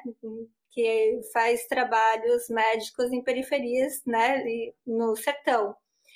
E ela percebeu, uma das entrevistas que ela deu até aqui na TV, foi que ela percebeu que muitas pessoas estavam negando é, as consultas de triagem na periferia, nas comunidades, por ter medo de estar com o coronavírus. Se, se você também percebe que as pessoas. Então, as pessoas estão preocupadas. A questão é que as condições de cuidado e informação são desiguais também. E qual tem sido o seu maior desafio agora, durante a pandemia com a CUFA, dentro da periferia? desenvolver, retomar a economia de base da pirâmide, desenvolver negócio, arrumar dinheiro, comida e saúde para o povo. Ô, ô, Preto, olha só que interessante o comentário que minha mãe acabou de fazer. Eu já sabia, mas muita gente não sabe, né? Meu tataravô era negro, minha tataravó chamava Leopoldina. Ela foi alforriada pelo senhor de engenho que se apaixonou por ela. Legal. Eu tenho que então... ir agora, agradeço aí vocês a chamada. Estou aqui contigo Agradeço. já na reunião. Obrigada, Preto, Zezé. O, o, coordenar a reunião lá da educação, lá, sobre educação, a reunião lá. Vai lá e Valeu. obrigada pela participação, Zezé. Arroba mas... Preto Zezé, só me procurar nas redes que eu tô por lá. Beijão. Tamo mas... junto, até mais. Valeu. Tchau, tchau. O João Pedro tá aqui, amiga. E vamos falar com o João Pedro, então. ah, João Pedro, eu não acredito nisso, que vergonha. Ele saiu, João Pedro, mas tem uma pessoa que vai entrar aqui na live para conversar com a gente, muito boa. tá bom, eu já tô aqui muito alegre que eu vi alguém ali agora chegando no meu Twitter que parece que alguém ficou com honra que eu desenhei hoje um rapaz que eu sonhei fazer live com ele também.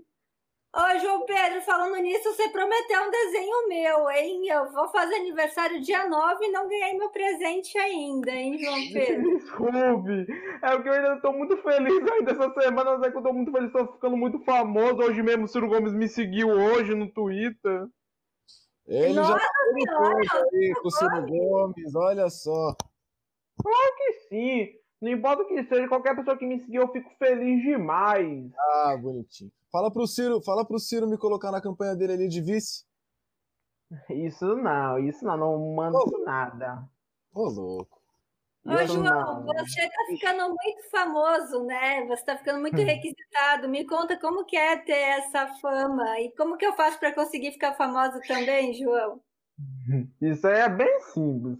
É porque eu sei desenhar muito. Eu, eu tive uma ideia boa que todo mundo já sabe que eu disse eu começo a desenhar pessoas famosas. Aí, na hora que eu acabo de pintar, eu mando para pessoa famosa no Twitter. Quando a pessoa coloca uma publicação e depois a pessoa responde e gosta na hora. É verdade, os seus desenhos ficando bem famosos. E como foi para você fazer a pergunta para o Lula ter participado? Porque essa live foi histórica de ontem. É, foi massa. Eu fiquei eu tinha todo feliz pra caramba. E qual foi a sensação? Como foi, João? Conta para mim.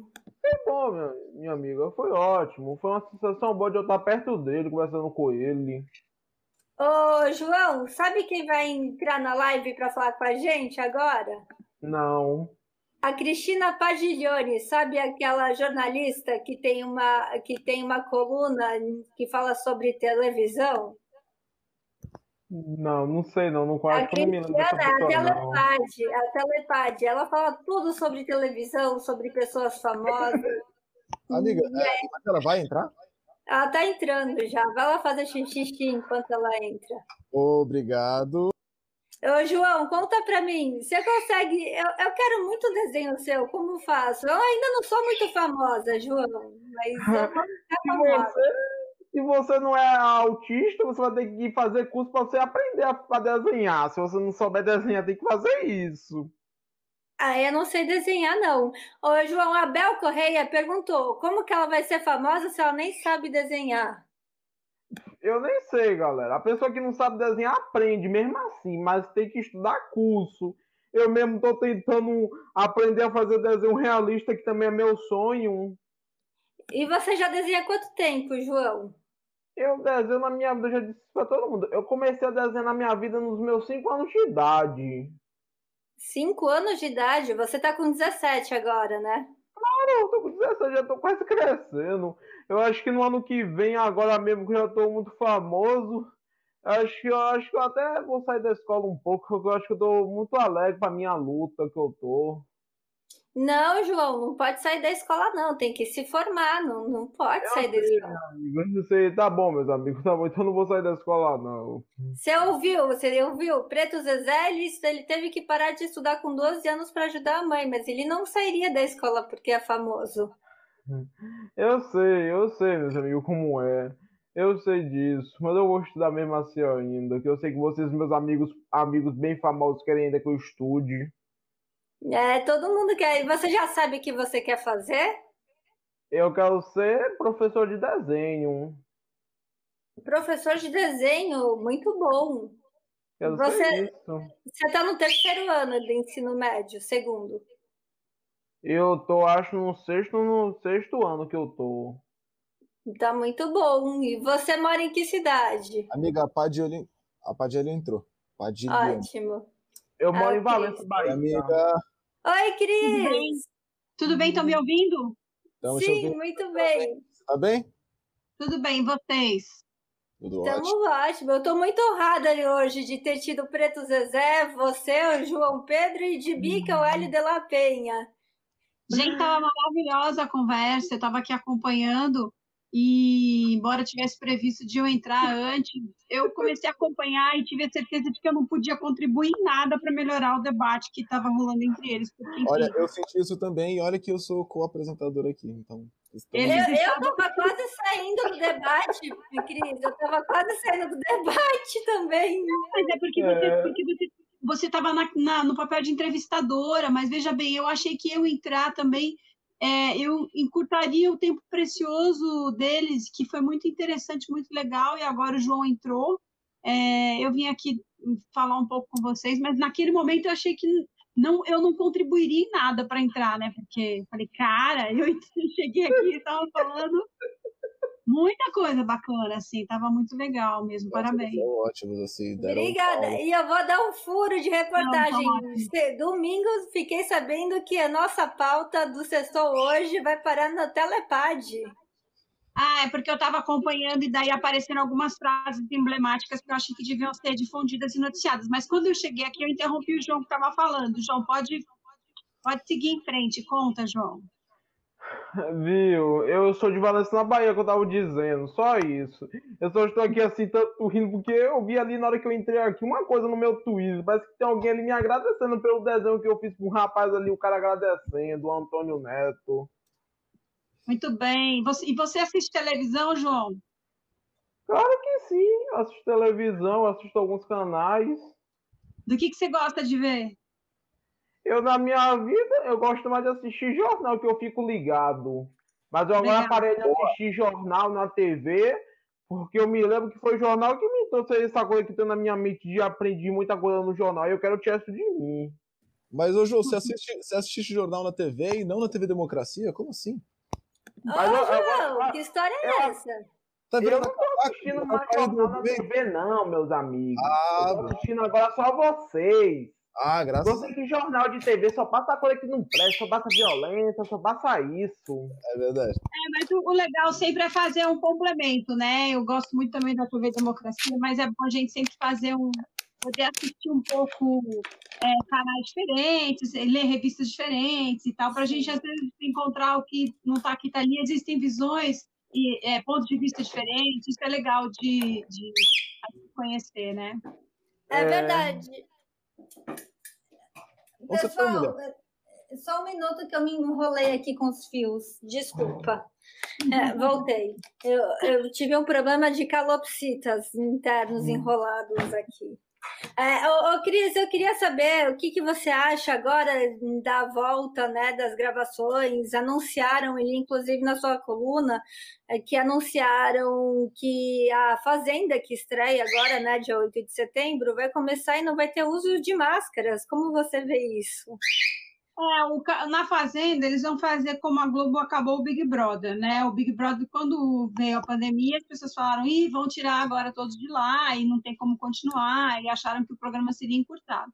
Não foi, mas assim, essas pessoas que estavam lá dentro, em tese, é, em tese não, na prática elas não entraram em contato com ninguém aqui fora, no BBB.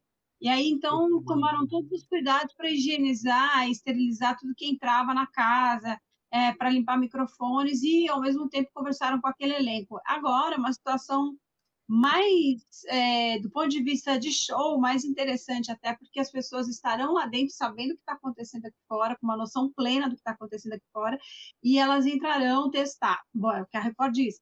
Eu, eu, espero que seja isso mesmo, não tem nenhum motivo para fazer diferente, porque não pode dar errado, né? Então, eles vão entrar testados, eles ficariam aí 15 dias é, confinados em hotel, são dois confinamentos, então, um é, que a gente não vai assistir de, nos hotéis, é, testado já com te teste de Covid, fica no hotel 15, 15 ou 20 dias, saindo de lá, faz de novo o teste, daí sim entra na casa e começa a conviver com as outras pessoas sem máscara.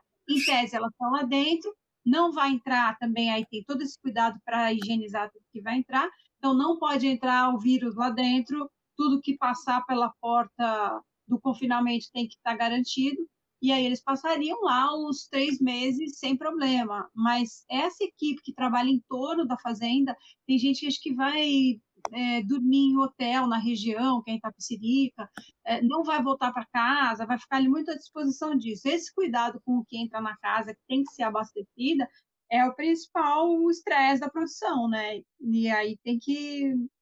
Não pode dar ruim, né? Não pode dar errado, né? Que senão é, é, é péssimo para a imagem da emissora. Para eles é sempre um negócio legal, porque é um troço que fatura horrores, uh, e, e, fatura mesmo. A gente é, vê muita gente falando muito mal, mas assim, é tipo, odeiam, odeiam, é uma coisa que as pessoas amam odiar, né? Porque elas assistem, elas comentam tudo que está acontecendo lá. Eu não curto e não sei o que está acontecendo lá. Eu vejo quem vai entrar, noticio e tal, mas eu não consigo acompanhar, porque não é uma coisa que me satisfaz, só isso. Ô, Bad, eu queria primeiro agradecer a, a, Joyce, que fez uma doação de 21 reais, e lembrar gente, por favor, é muito importante um superchat, um like, sabe, um compartilhamento né, para a gente que trabalha nesse meio. E, e Bad, você viu a polêmica que rolou com aquele reality show, que é o Soltos em Floripa, que teve até processo contra a Amazon é, eu vi, é. eu vi, eu acompanhei por cima, não, não acompanhei, eu li, eu não, não investiguei, entendeu? Eu sei tanto quanto você, assim, eu realmente. Cara, a gente está numa situação também que a gente tem muita informação para consumir, né? Então, tem coisa que, por mais que elas estejam ligadas ao meio que eu cubro, que é televisão, eu também tenho muita coisa na televisão de que me ocupar eu não consigo ficar debruçada sobre problemas dos realities, mas eu sei que teve um reality é, da Amazon que foi interrompido e tal. É, mas é uma situação, os realities são de uma. Eles, eles alcançam muito rápido né, o coração das pessoas, a audiência e tudo mais.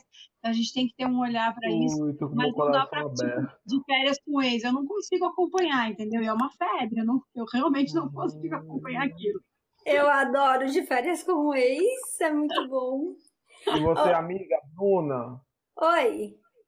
Se você quiser mostrar pro pessoal aí uma coisa que eu mandei pro seu WhatsApp, você até pode mostrar, porque eu tô assim com essa ansiedade, assim, com esse alegríssima aí. Tem um cara aí que, que se emocionou agora, ficou com, emocionado ele com o desenho que eu fiz pra ele.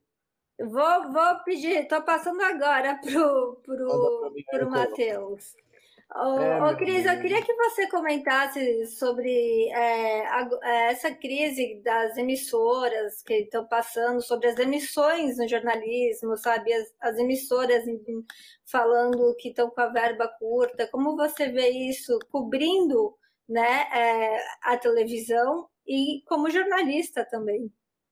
Gente, a, a, as emissoras são empresas. As empresas, de modo geral, estão numa situação de recessão é, as, as televisões abertas, principalmente, as pagas também, né? Mas as abertas mais vivem de publicidade e a publicidade vive de consumo. O consumo caiu porque o bolso das pessoas esvaziou. Dá uma cadeia, né? E a televisão está dentro desse circuito, então não tem muito o que fazer nesse sentido. É, quer dizer, tem o que fazer assim, a gente tem que tentar reagir, evidentemente, mas não tem muito um diagnóstico fora desse contexto, é um diagnóstico dentro da pandemia, entendeu? Tem a ver com tudo isso, é o modo que a gente está vivendo.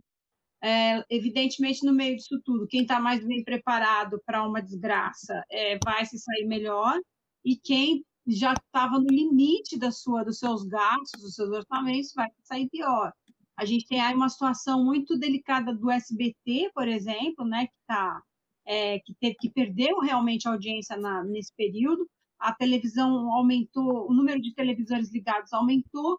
Então a gente poderia dizer, ah, então as, os canais se beneficiaram disso. Não, porque assim, a Record mais ou menos manteve, a Band cresceu em alguns momentos, em outros manteve, a Rede TV a idem, o SBT perdeu. E a Globo ganhou audiência, ganhou muita audiência ali em abril e maio, ganhou muita audiência mesmo. Mas é, não veio publicidade, porque a publicidade está, entendeu, nessa retração. Então, era uma audiência que não se converteu imediatamente em dinheiro, mas eles querem crer que se converteu em engajamento e tal. Daí tem toda essa questão do jornalismo, como o, João falou, é, tem chamado muita atenção, as pessoas é, pararam um pouco de prestar atenção no WhatsApp é, para buscar informação de quem está apurando, né? Tem uma valorização do jornalismo nesse sentido, de uma hora que você não tem que ficar acreditando no, na simpatia da tia que passa no zap, você tem que ir lá ver o que, que falou um cientista, o que falou um, um, um ambientalista, um infectologista, enfim, é, que é muito legal porque a gente está num momento de negacionismo, né? E as pessoas de repente começam até a duvidar se a Terra é redonda, se o cigarro faz mal, e aí, como é que elas vão encarar um vírus que acabou de aparecer e a gente tem várias informações ainda controversas sobre ele? O interessante é que você tente buscar isso com jornalistas, que a gente sabe qual é, uma grande diferença entre blá blá blá de rede social e jornalismo. É, é verdade. Mas dei toda essa volta para dizer que a Globo se valeu muito disso. A Record, apesar de é, entrar nesse alinhamento com o presidente, e tentar omitir algumas coisas, tentou mesmo, né, botar, fazer um eufemismo em cima de várias, vários momentos graves aí desse período, é, a Record não, não, não teve uma retração no, no jornalismo, ela passou até a cobrir outras coisas e tal, mas ela tentou dar notícias é, que interessavam a ela, mas ela não saiu disso. Então é uma coisa que a gente chama de programação ao vivo. E o SBT ficou muito dependente de reprise, com um espaço muito pequeno para um jornalismo também é, alinhado ao presidente, né? Então, é, tudo isso gerou um, um, uma estagnação e uma queda de audiência no caso do SBT, é, e um ganho para os outros canais que não se reverteu necessariamente em dinheiro, né? Faz parte do momento aí. Sim, ô, ô Cris, eu estava até pensando, é, você está falando né, das emissoras agora de buscar informações né, é, por meio dos, dos, dos jornais, né, é, por meio dos, dos perfis, só que as pessoas, a gente passa por um momento de completamente é, espontaneidade, né? As coisas são instantâneas, são momentâneas, então qualquer um pode fazer hoje em dia uma notícia. Então, tem um exemplo que eu fiz uma, uma denúncia é, há uns dois meses é, da Praça Pôr do Sol aqui em São Paulo, né?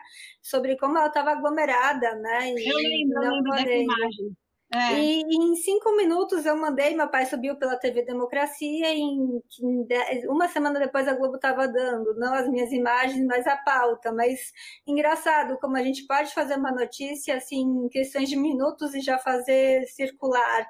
E ao mesmo tempo, eu acho que as pessoas ainda tem muito preconceito com a mídia alternativa, a mídia independente, sabe? Então, quando você vai buscar uma, uma, uma, uma, a gente vai buscar uma entrevista com uma pessoa mais influente, a pessoa pergunta de onde você é, daí você tem que explicar que é um canal da, de YouTube, é muito, você tem, eu como produtora de conteúdo do Tertúlia, por exemplo, sinto, é, consigo, tenho minhas vitórias com os entrevistados, né, mas também vejo que tem muitos obstáculos por não ser grande mídia. Mas, que Bruna, que você... É, mas você tem, é, é, como você tem um respaldo, que é o respaldo do Flávio Panúzio, que tem sei lá quantos anos de televisão com uma credibilidade que ele conquistou, entendeu? É, tem aí tem, por exemplo, algumas outras figuras. O, o Bob Fernandes também estava fazendo um canal na internet, também é uma pessoa que tem um, um, um nome, tem um conhecimento, e tem pessoas que chegaram agora que são muito boas e sofrem é, desse tipo de preconceito porque ainda não são conhecidas. E por quê? Porque tem muita gente fazendo muita coisa errada, é, fake, é, muitos sites aproveitando de Google Analytics, né? O que, que é o Google Analytics? É aquela publicidade programática, você abre um site, é, aciona uma conta no, no Gmail, é, aciona o Google Analytics, você come... o Google AdSense, aliás, né? O Analytics é o que mede a é, sua... É, o AdSense, que o são AdSense as palavras. Traz, traz, a publicidade, então o cara começa a viver disso. Um tempo atrás, não, não é coisa de agora, é coisa de dois, três anos atrás, até mais, é, prenderam um cara em Poços de Caldas que tinha tipo 10 sites, cinco falando a favor da esquerda e cinco falando a favor da direita. Ele ganhava dinheiro dos dois lados, porque tinha um povo ávido por ler e consumir aquilo em que ele acreditava. Então, isso dava clique, dava clique. Dando clique, entrava esse monte de anúncio. É, exato. Esse universo é, é que, que criou um, um desconforto para a gente que é profissional, é, passou a ser, tem que ser combatido nesse sentido, até e inclusive para favorecer as pessoas é, competentes, profissionais que estão fazendo jornalismo, mas que não são da grande mídia, são de uma mídia alternativa. Né? O, o jornalistas, é, o jornalista livre, é, o, o, a própria TV Ninja, que tem um posicionamento, mas é, que não faz coisa fake. É, as pessoas confundem, às vezes, posicionamento com fake news. Não, assim, você tem empresas e publicações que têm um posicionamento, é legítimo isso. Agora, assim, você não pode ter o, o cara é, se valendo de histórias que não são verdadeiras, difundindo isso como notícia falsa. E, e a gente aí, é, a, a, anteontem, acho, o Douglas Tavolaro, que é CEO da CNN, fez um artigo na Folha sobre a, a defesa de, se, de, de, se, de abrir espaço para todos os lados de uma mesma é, é, de um mesmo fato, diferentes opiniões. A gente não está proibindo opiniões, a gente não está proibindo nada para começo de conversa, mas a gente tem que ser é, muito claro sobre o que é informação técnica comprovada, sim, a Terra é redonda, não há discussão sobre isso. Se você quiser achar que ela não é redonda, é um problema seu, mas é, você tem que saber que você está negando a ciência. É, isso não é uma questão de opinião, entendeu? É, então, tem fatos que são fatos e não, não, não parte de ponto de vista. Não é assim, eu sou contra ou a favor do aborto, né? É, é, é, é uma coisa que é, é, factual, né? Está ali e você tem como provar. Então, você pode torcer o seu viés mais para a esquerda, mais para a direita, você pode ficar em cima do muro, mas você negar, por exemplo, que a Terra é redonda, que o cigarro faz mal, é, que você tem um estudo claríssimo sobre cloroquina, dizendo que aquilo não é eficiente no combate à Covid. Tudo isso é fato, né? Não adianta eu não acho. Se você não acha. E, e aí tem o eu não acho de pessoas que estão, de repente, em postos de, de comando da, da né, autoridades, como o Hélio falou agora há pouco sobre o, o, o cara lá da Fundação Palmares, o Sérgio, é, por que, que esse cara está lá, entendeu? O nome do, do, do, negócio Fundação Zumbi é, é, um, é um, uma pessoa em quem ele, é, que ele não valoriza, que ele não acredita, o que, que ele está fazendo ali? Ele pode pensar o que ele quiser na casa dele, ele não tem que ocupar um posto é, de, um, de um, uma instituição destinada a combater o racismo se ele acha que não existe racismo, ele não tem que estar tá lá. É só isso. Ele pode ter a opinião dele, pode, mas ele não pode comprometer um trabalho que é feito em benefício de milhões de pessoas, é, uma reflexão necessária, ele pode fazer isso, abre um blog, faz a rede social dele, ele não pode ocupar um cargo público com essa proposta se ele não acredita naquilo que ele está combatendo. Faz sentido, entendeu? Infelizmente, no governo atual, acho que tudo não faz sentido. Eu vejo hoje e eu fico pensando, eu comparo muito o que a gente tem vivido com aquela série Black Mirror, sabe? Que é um episódio que não tem nada a ver com o outro, mas é super, super surpreendente, que as coisas são desconexas. E, João, tem uma pergunta para você. O que, que você acha que poderia melhorar na TV brasileira sobre a cobertura da pandemia, João? Eu não sei dizer isso não, não sei não, eu não, eu não sei o que eu acho não. Ô, querido. pensando numa coisa que eu tô pensando. Também não sei. Inclusive, eu acho que a, a mídia tá fazendo uma boa cobertura. A Record não. Mas de resto, sim, a mídia tá fazendo uma boa cobertura. É, concordo com você. É, eu concordo com você também, João. Ô, Cris, eu acho que é, um indício de que o SBT não tendo bem foi, terem, foi ter cortado a programação do Chaves, porque o Chaves, poxa, como a gente vai ficar sem o Chaves? Vou te contar uma coisa. Eu fui perguntar que horas que passava o Chaves e quais eram as últimas audiências do Chaves. E daí eu descobri que o Chaves estava passando de madrugada, quatro Exato. da manhã as pessoas fizeram uma gritaria à toa, porque na verdade ele já não estava numa programação comercial, ele estava confinado num horário muito. E veja bem, a gente está falando de uma emissora que só tem reprise, né? Não é porque o Chaves era uma reprise pela quinquagésima vez, é, mas assim, a programação do SBT está muito à base de reprises e o Chaves é um, um, um fenômeno porque há muitas gerações ele vem conquistando as crianças é, e ele não abandona os adultos que gostaram dele, né? Tem muita muito marmanjo que gosta de ver aquilo como uma coisa saudosista, nostálgica. É verdade. O Chaves estava na madrugada, ele não estava com essa, ele não estava, ele não estava nesse momento de esplendor que as pessoas contestaram. É engraçado isso, né? De, de almoço assim, né? Quando é, passava, é, chegava da escola, estava passando uma hora da tarde. Exatamente, do outro, do, em outros tempos, né? Mas o SBT, enfim, é, é, é, eu lamento muito porque é uma empresa com muita, muito profissional bacana, muita gente boa, no jornalismo, inclusive, é, e eles já não tinham, antes da pandemia, um, já era uma emissora muito resistente a abrir espaço para jornalismo na programação. No momento em que chega uma pandemia dessa, e você quer informação, e, e no meio da pandemia a gente teve uma baita crise de governo, muito gigante, né? É, com os ministros pulando fora, ministro da Saúde, perdemos dois ministros da Saúde no meio de uma crise sanitária, perdeu o ministro da Justiça, que era um dos pilares do governo, na bandeira da honestidade, né? Então, no meio disso tudo, o SBT não é, se entrega para os fatos, né? É aquela coisa que a gente fala no jornalismo, né? Você pode ter uma opinião, você não pode negar os fatos. E, de alguma é forma, tentaram fugir disso. A Record também foi por esse caminho, mas como eu disse, a Record tem uma. A Record, assim, desde sei lá qual uh, sessão de Congresso, não sei se foi a primeira votação da, do, do impeachment da Dilma, é, mas ali eh, a Record interrompeu uma programação inteira à tarde para mostrar aquilo. Em outros em outros momentos também históricos, a Record interrompeu a programação. O SBT não interrompe a programação, gente.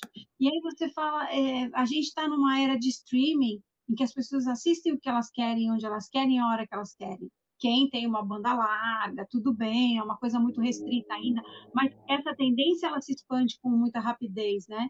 O SBT tem que saber que o que vai ficar é essa história de TV ao vivo, que você pode fazer no, na TV Democracia, na hora que você vê lá um, barra, um, um tumulto na aglomeração na Praça Porto Sol, bota isso no ar e isso vira notícia é, você faz isso na internet e a televisão, que era muito presa a uma grade, tem aprendido a fazer isso, menos o SBT. Isso é muito triste, assim, porque é como se eles não conseguissem enxergar uma vocação da TV aberta nesse contexto atual. É, e eu, eu, eu, realmente eu torço pelo SBT, assim, por causa disso. Eu acho que tem muita gente bacana lá dentro e que eu não queria que a coisa desmoronasse. Mas uma vez eu brinquei até com a Daniela Beirute, que é uma filha número 3 do Silvio Santos, quando ela era diretora de, ela era diretora de programação, ela era uma diretora no SBT. E eu falei para ela, o SBT é realmente a TV mais feliz do Brasil, né? Porque tem dois aviões entrando nas Torres Gêmeas, não abandonam a programação de jeito nenhum. Então você lá você está sempre bem, né? Quando estivesse vendo Chaves mesmo, uh, as, o Silvio Santos, né? E aí você acha que está tudo bem, mas não é assim. Não, não é assim. É, é engraçado. Eu fiz um freela, né, no SBT e eu posso dizer, eu gostei muito da experiência, mas eu sei que de jornalismo no SBT é muito fraco, né? É um canal mais voltado para entretenimento mesmo, porque você vai pôr no jornalismo quem assiste Marcando o Povo, um cara que apresenta com, a, com uma caveira do lado, ou um galo, ou o Dudu, Dudu também sabe? E, e, e, desculpa, gente, SBT, se um dia vocês quiserem, eu não tô falando mal de vocês, mas é porque o jornalismo deveria muito melhorar lá, né? E, e é um que você falou, é um canal de entretenimento, mas cadê o entretenimento no SBT? No, né, é, são os auditórios, entendeu? Eles estão com um leque muito pequeno ali. E na, numa, numa coisa de TV ao vivo, uma coisa de TV aberta, para uma proposta atual de TV aberta, tem que ter jornalismo, senão não, tem que ter evento ao vivo. Eles não têm futebol, eles não têm jornalismo. Então, eles não têm hoje o, o, o, principal, o que as pessoas mais buscam na TV aberta é isso, né? E quando acontece alguma coisa, você já não espera encontrar aquilo na, no SBT. Você sabe que não vai estar. Tá. Eu lembro que na morte do Boechat, eles falaram, não, nós somos os primeiros a chegar na cena do, do acidente do Boechat. Eu falei, mas não entrou no ar. Ah, não, mas não podia entrar no ar porque tinha que a família saber antes e tal. Mesmo assim, não, não foi a primeira emissora a anunciar. E eles estavam, eles ficam na, na rodovia Anguera, o acidente foi na Anguera. Eu falei, bom, é normal, acho normal que vocês tenham sido os primeiros a verificar aquilo, porque era muito do lado. Mas o que, que adianta se você está do lado e você e eles têm gente muito competente que entrega isso para a emissora num tempo hábil de entrar no ar e eles não têm, eles não, a programação não abre espaço, entendeu? É, é, incompreensível, né? é incompreensível, né? Sim, é incompreensível. É, é que compreensível, assim, porque, olha, não, aí não vou falar mal, assim, tipo, porque o, o, SS, e todo mundo sabe de quem eu tô falando, ele, é, ele, ele foi, foi amiguinho do, da galera na ditadura, e hoje ele é amiguinho do Bolsonaro, inclusive o, o genro dele foi é, é. Ministro, agora é ministro das comunicações, né, do, do, Bolsonaro. Então acho que tem muita gente revoltada também com o SBT por causa disso.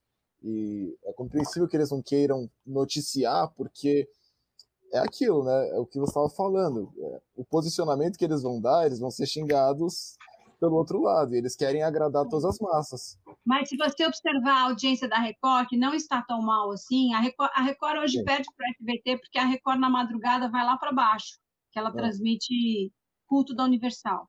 Então, Sim. Na, na média, na média das 24 horas do dia, a Record chega muito perto do SBT, eles disputam pau a pau uma vice-liderança em São Paulo e ela está na frente do SBT no nacional. Mas em São Paulo, que é o mercadão da publicidade, ela não vai tão. Ela, eles têm esse problema por causa da madrugada e o SBT vai bem de madrugada, entendeu?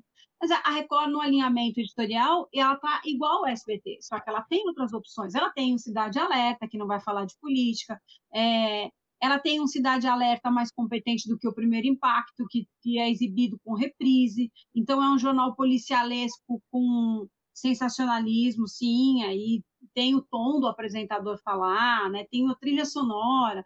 Então, a gente eu não estou aqui falando com base no meu achismo. Tem um tom de olha o que aconteceu, tal. Tem aquela coisa de, né? Então é um sensacionalismo que não né, que é, rende alguma coisa ainda para a Record, para o SBT não muito. Também o sensacionalismo da Record é, é de manhã, né? Era um horário que até outro dia era infantil. Então tem uma programação completamente desconexa, de repente você interrompe o primeiro impacto para botar desenho, não é o mesmo público, né? Então, a, eu acho que vai muito além da questão é, bolsonarista, muito além. E se você pensar, tem um público muito bolsonarista, muito interessado em consumir. Mas eles estão mais na Record do que no SBT, entendeu? É que, acho, é, é que o meu ponto foi mais que o SBT não quer... Quer dizer, eles, eles já abraçaram a bandeira, mas o meu ponto era mais que eles não gostariam de de colocar a opinião política deles, porque todos, todo jornalista, por mais que queira ser imparcial, vai acabar colocando a opinião dele, né? É difícil não colocar. A gente noticia, mas a gente noticia por qual lado? Que também é essa grande questão que o bolsonarismo trouxe, que tudo é questão de opinião, que você mesmo citou, assim. Tudo é questão de opinião hoje em dia, né? Ah, não. Não é fácil, opinião... né? Não é ciência. Não, não é bem assim. Não é que a Terra não é redonda. A minha opinião é que o cigarro não faz mal. E todo mundo tá levando isso por questão de opinião, nada mais é ciência. Então, tipo, se eu vou noticiar um bagulho que, tipo, o governo Bolsonaro tá fazendo merda, não, então, porque a sua opinião é de esquerdista. E isso é foda, tá ligado? Porque é, muito, é muito complexo isso. São, e você fala com pessoas bem informadas, que deviam compreender a diferença entre opinião e informação. Uhum. Que quando você fala de fake news, você fala, ah, sei, é, você fala tal coisa é fake, sei lá, né? Não vou, não vou ficar aqui falando o nome de site bolsonarista que não me interessa. Sim, você vai falar assim, um fulaninho uhum. lá é fake. Aí o cara fala assim, ah, mas e a carta capital que fez tal coisa? Eu falo, gente, a carta capital tem uma linha editorial, mas, mas você, mas eles não estão ali dizendo que a terra é plana, que o cigarro não faz mal, entendeu? É outra coisa. Então, assim, a, a, Veja agora deu uma arrefecida, fica meio que né, tentando agradar os dois lados, não Sim. com a mesma, não com a mesma equilíbrio, mas teve um tempo que a Veja foi muito raivosa também, né? Foi muito naquela Extremamente. todo o governo, todo o governo Lula né, e, e Dilma, a, o, o, governo Lula petista na Veja foi uma coisa muito raivosa, né? De não era não era uma coisa é, de fato, era uma coisa muito de opinião, mas não você você tinha ali, ah, os caras fizeram um acordo com as Farc, trouxeram não sei quantas caixas de charuto, onde tinha não sei quantos mil dólares. Isso é fake. Isso é fake news, entendeu? É, e daí passou do ponto da opinião. Era muito raivoso. Mas na maior parte da cobertura dessa, dessa coisa de bilis da Veja, é, você, é, eles tentavam ter o um mínimo, porque tinha jornalista dentro, que aí se envergonha de fazer qualquer coisa, eu espero, tinha um mínimo de, de consciência sobre ciência e fatos, entendeu? Um mínimo, não estou dizendo que teve no tempo todo, mas é diferente, por exemplo, desses sites hoje que são que recebem publicidade do governo é, para falar bem da, sabe, é diferente das saras da vida que estão alimentando Sim. um ódio pessoal, é, que estão alimentando um ódio para além da, do, da questão partidária, que é, a Veja era uma coisa mais partidária, a gente está falando agora de costumes, né, de é, de hábitos, de comportamento, uma pauta antiprogressista, né, que, que, é, e, que e, e, onde existe um vale tudo, as pessoas colocam, publicam qualquer coisa, sabe, porque elas publicam aquilo em que os, os seus adeptos querem acreditar que é verdade. Daí é difícil, né? Difícil. É verdade. Está bem difícil fazer jornalismo em tempos de bolsonarismo. Já era um pouco, já era difícil, a gente não pode falar que não. A gente sempre teve a questão de, de favorecer governo, tanto sites de esquerda como sites de direita também. Teve, tinha o blog o Conversa Fiada, que até meu pai teve uma questão que conseguiu provar a, que ele tinha bastante verba vindo do do governo, se não me engano, enfim, mas eu queria né, já chegar no encerramento daqui a pouquinho, só que tem uma pergunta do Ryan Sasso para você, Cris, que como você viu essas críticas dos atores que participaram da novela Fina Estampa? Mas não é essa gente, aqui. gente, que é? É, que eu achei que ele, ela fosse falar do, dessa que tá na tela aqui, mas ok, vai dar Fina Estampa então.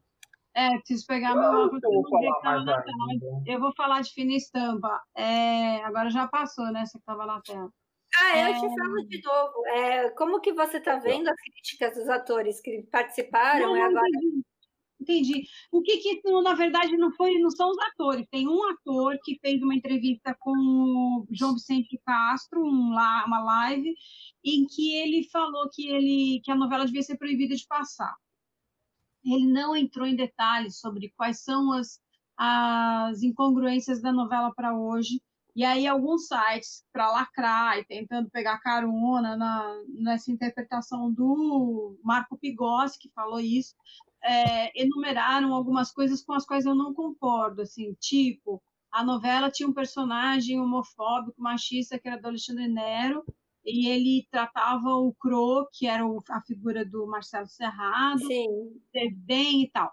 Evidentemente, o personagem do Nero era uma crítica à homofobia, não era um endosso. Tanto que ele batia na mulher, e isso era tratado na época como uma campanha contra a violência doméstica e tal, porque olha esse cara, que ele tinha todo uma, um componente de escrotice, assim, entendeu? Então, é, não concordo absolutamente. E, e esse cara mesmo que batia na mulher, e isso era visto como campanha contra a violência doméstica, era homofóbico, que fazia parte da personalidade equivocada daquela pessoa.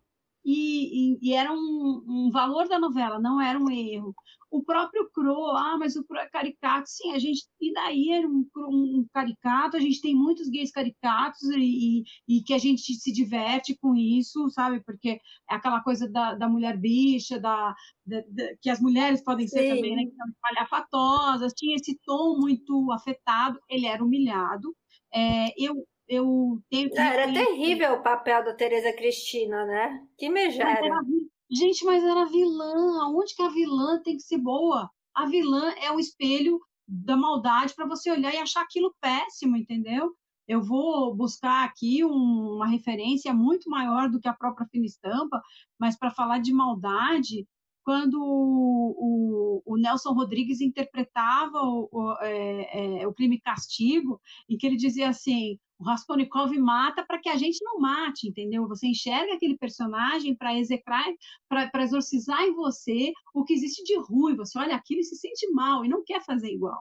Então, hum, assim, a, a, novela não tem essa pretensão literária de crime e castigo, nem de, rodriguiana, mas ela trabalha sobre esses elementos, assim, não, ela não foge disso. É um folhetim, é um melodrama, ela tem, pra, a meu ver, o problema dela é ser muito mastigada, ela fala, ela não deixa o espectador pensar, ela já fala e traduz o que o personagem quis dizer, eu acho um saco isso, mas isso sou eu ela é, chega a 36 pontos de audiência e não é porque você não tem outras opções no horário apenas, porque outras novelas não têm essa, esse desempenho. A própria Amor de Mãe, que eu prefiro mil vezes, que eu adoro, sou super fã da novela, traz um, um bonde de reflexão para gente, é, ela não chega, não, nunca chegou a 36 pontos, então você está representando uma novela que dá 36, é, e, e ela tem, não por ela ser incrível, mas porque ela chega muito rápido às pessoas. São as novelas do Walter Carrasco também tem essa essa propriedade, não chamo de qualidade, mas tem essa propriedade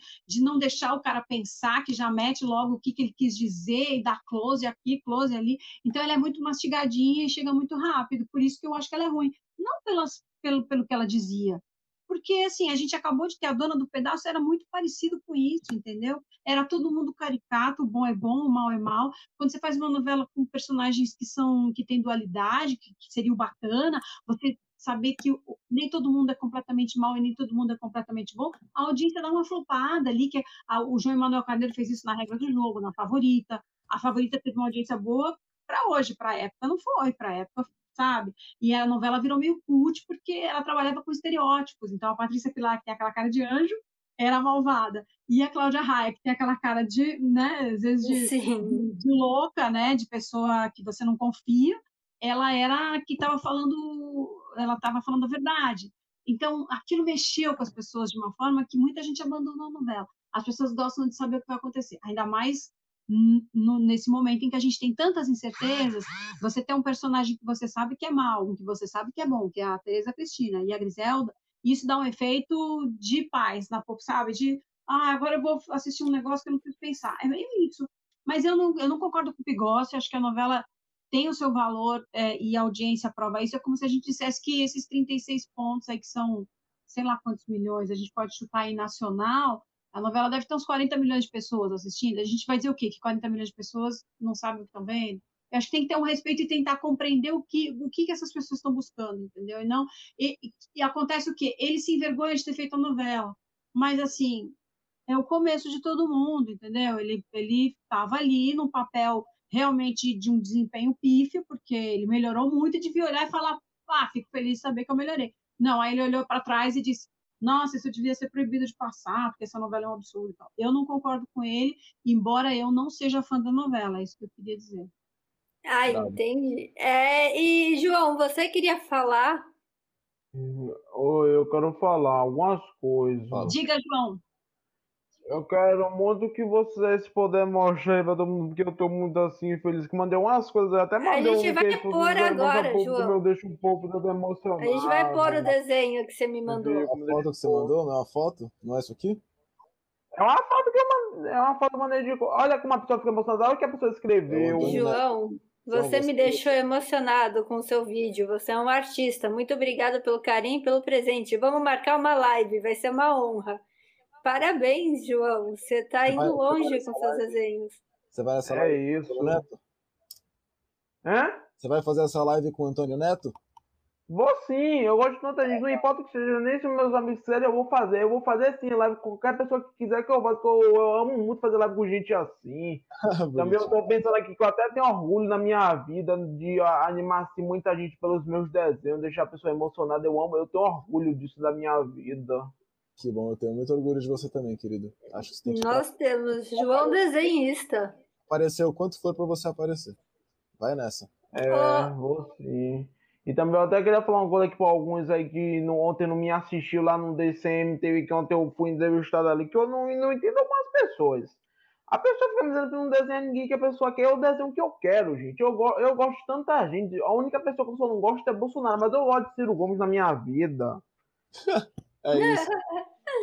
É verdade. Eu não entende. Eu desenho o que eu quero. Ninguém me manda, não. Eu desenho o que eu quero na minha vida.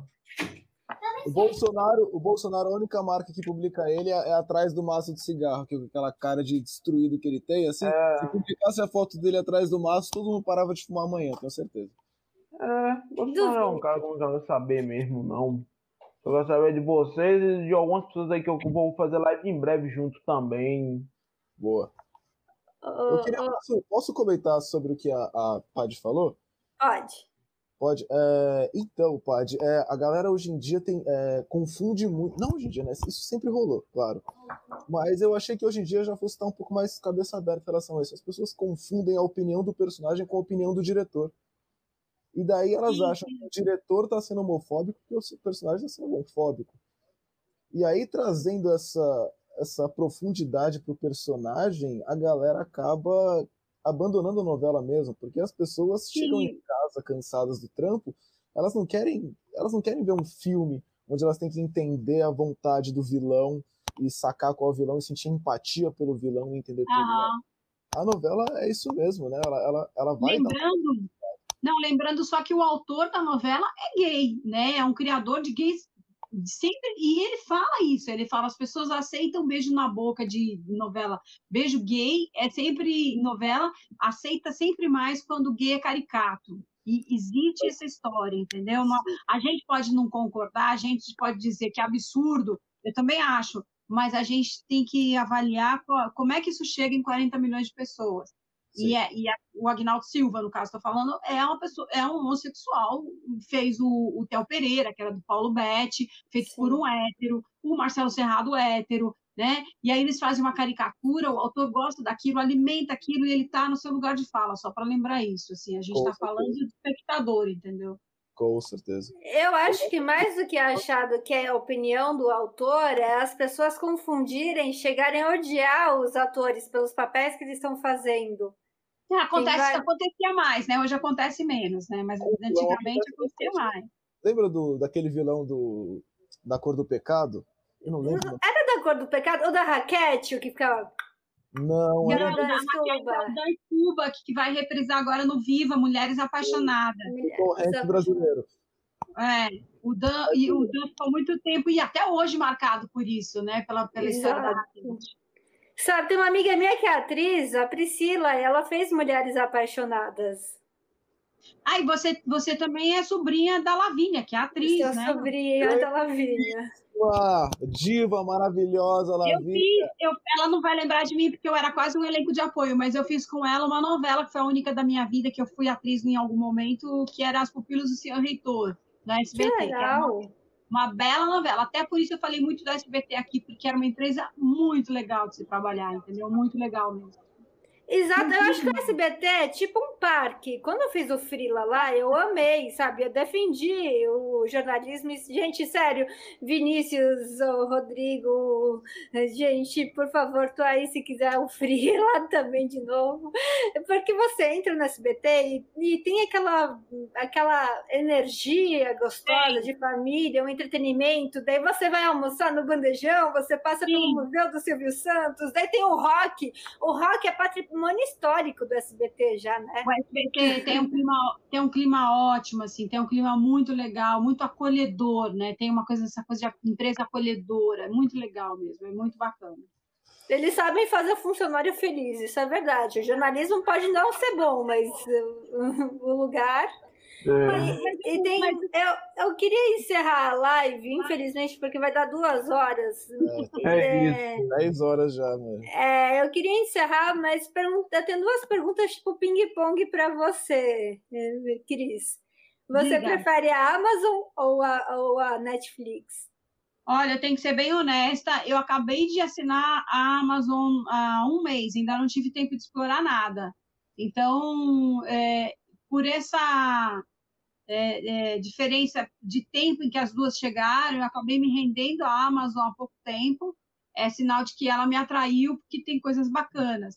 mas eu não tenho ainda tempo de dizer o que que tem. Eu, se, e se eu assinei é porque tem coisas legais lá e também na Netflix. Eu estou preocupada agora porque a gente tem muito streaming para assinar, né? Daqui a pouco tem a. Disney, tem. Vai chegar o Hulu do Brasil também, se não me engano, né? Ou não? Não, vai chegar o, a, é, o Pluto, que é da Viacom. Opa, você pode simplesmente, mano. Aí, não conta pra ninguém, viu? Mas o Strêmio. Não, não, a gente vai ser barrado da live, ô besta. Ô, ô, ô, Cris, você prefere How I Met Your Mother ou Friends? É, eu acho Essa que eu é uma polêmica. Não, não. Como você prefere se tem o Neil Patrick Harris fazendo mágica e inovando? Não, não, mas eu sou mais, eu sou mais dessa coisa, é quase um. É, é, não é quase, mas é, um, é uma comédia um pouco sobre o nada, né? Não chega. Eu prefiro, é verdade, eu prefiro Seinfeld. Eu prefiro meus dois. Eu comecei a assistir essa semana Seinfeld. É muito bom. E você, João? Você prefere Friends, Friends ou How I Met Your Mother? Eu não sei, eu não sei o que é isso. O que, que você gosta de ver na TV, João? Eu gosto mais de ver jornal, só ia assistir algumas coisas, tipo desenho animado e outras coisas também. Irmão do Jorel, você gosta? Quem? Irmão não. do Jorel? Do Cartoon? Eu, eu não conheço essa pessoa, eu acho. Ô, o irmão do Jorel do Cartoon é brasileiro, primeiro desenho, primeiro desenho da América Latina no Cartoon, querido. Assiste lá, mano. Ah, não, desenho eu não gosto, não gosto de desenho de super-heróis. Tipo, eu até adoro o Scooby-Doo que eu amo na minha vida. Scooby-Doo é maravilhoso. Scooby-Doo é maravilhoso. Ele, é... Chegou o filme do Scooby, eu acho, se eu não me engano, em algum lugar. Sim, eu assisti, mas... Chegou já direto no streaming, é. O desenho é mais legal, viu? Vou ser sincero. O filme não Eu tenho tudo aqui de série de desenho de Scooby-Doo que eu tenho, tudo. Eu gosto do Scooby-Doo, Scooby-Doo é da hora. Também gosto, gosto muito do Scooby-Doo. Ô, Cris, eu queria encerrar perguntando se você acha que a mídia, por exemplo, esses, esses programas sensacionalistas que abordam muito a violência é, é, policial, violência doméstica, enfim, crimes, você acha que acabam, principalmente agora na pandemia, piorando o psicológico de uma pessoa? Não acaba, não acaba. Você pega não, não acaba. Outro dia alguém escreveu isso no Twitter, né? Que os, os programas sensacionalistas. Alguém descobriu que os programas sensacionalistas não atraem os anunciantes e por isso eles não têm vida longa. Eu, falo, eu falei pro cara, eu falei, eu escuto isso há 30 anos, desde aqui agora. Desde aqui agora tem essa história. Ah, mas não traz anunciante. Ah, ele tem audiência, mas ele não tem. É, ele não é visto como um produto qualificado para consumo não adianta, assim, de, assim, de lá para cá, todo mundo continuou fazendo. É, a Globo não fez, né? Mas, assim, é, às vezes é, te, ficou meio tentada, né? A seguir essa linha mais policialesca, sem botar musiquinha, pelo amor de Deus, mas o, o a, a pauta policial estava ali. E é, Record, Cidade Alerta, Bandeirantes com Brasil Urgente, a Rede TV com o Siqueira, todos eles continuaram fazendo e fazem até hoje. Não acho que isso vai acabar, não. E na pandemia tem muita coisa rolando de. É, você pode dizer que ah, pode fazer mal para a gente, né? Você olha, já tem tanta desgraça, para que, que vai ver aquilo? Aliás, esse era um ponto que eu me apeguei sobre a, a Record, que diz que o, o, muita gente diz assim, não, assisto a Record porque a Globo só conta os mortos. E eu pergunto, o que, que a pessoa vai ver no Cidade... Por que, que ela está vendo a Record que tem, não só no Cidade Alerta, né? O Jornal da Record tem um espaço grande para a polícia. Por que, que, ela vai ver? Se ela, se ela, se ela não quer desgraça, por que, que ela assiste uma emissora que privilegia o jornalismo policial nesse nível? Exatamente. O jornalismo policial é muito importante, é muito relevante, mas você tem que, tem que ver o que, que são crimes relevantes para você noticiar numa televisão. Né? Você não pode fazer uma seleção de crimes que vão só causar medo nas pessoas, que é a cultura do medo, o cara não sai de casa e tal. Então não faz sentido você, na hora que tem uma pandemia, você não quer contar os mortos. Na hora que tem uma guerra, você não, você quer saber quantos morreram, né? Você espera que voltem vivos uh, o maior número de pessoas, mas você quer saber quantos morreram. Então é normal que se fale do número de mortos. É preciso que se fale para que a gente tenha a noção de que a coisa é grave. E não entendo por que, que o cara que assiste Cidade Alerta não quer saber quantos morreram na, de Covid, que é um negócio que atinge ele. Não né? quer saber do Covid, mas precisa saber da mulher que, do, da mulher que foi pois morta é. pelo parceiro. Então, um tiro, é... um, assim, o tiroteio não necessariamente vai. Você não necessariamente ao longo da sua vida vai fazer um tiroteio. Né? Mas a Covid está muito do seu lado. Manda recado. Manda recado, João. Quero dizer uma coisa pra todo mundo, que eu vou colocar aí no meu canal no YouTube, João Pedro Autista Ensina a Fazer Desenho, o vídeo desse cara aí, Antônio Neto, que ele fez uma coisa que me deixou tão emocionado também, que eu, pela primeira vez na minha vida que eu vejo uma pessoa dessa, dizendo ali no próprio vídeo que achou, né, como foi emocionado. Aí eu vou colocar esse vídeo no meu YouTube para todo mundo ver como eu tenho um orgulho na minha vida de fazer o povo se emocionar, como eu tenho isso na minha vida. Faz mesmo, mano. A gente vai te apoiar, a gente divulga aqui na TV. Coloca Com lá. certeza, João, tem que seguir mesmo. Divulga aí na TV mesmo, divulga aí na TV, Democracia TV, o povo vai amar, ver como eu sou bom, como eu deixo a pessoa emocionada muito pelos meus desenhos que eu faço em homenagem pro povo. Eu quero meu desenho, João. Eu vou fazer, não tem porque eu quiser, minha amiga. Porque eu tô mais. Toma, Bruna. É eu tô amando, é porque eu desenho com muita gente. Eu tenho muita coisa aqui pra desenhar muitas coisas, mais de 10. Exato. A- amiga, amiga, você respeita, mano, o tempo do artista, tá ligado? Ele tem a brisa dele. Eu concordo com ele que eu desenho as coisas na minha hora. Eu prefiro mais desenhar algumas pessoas aí que eu sou apaixonado em desenhar mais da gente famosa que eu amo na minha vida. É isso.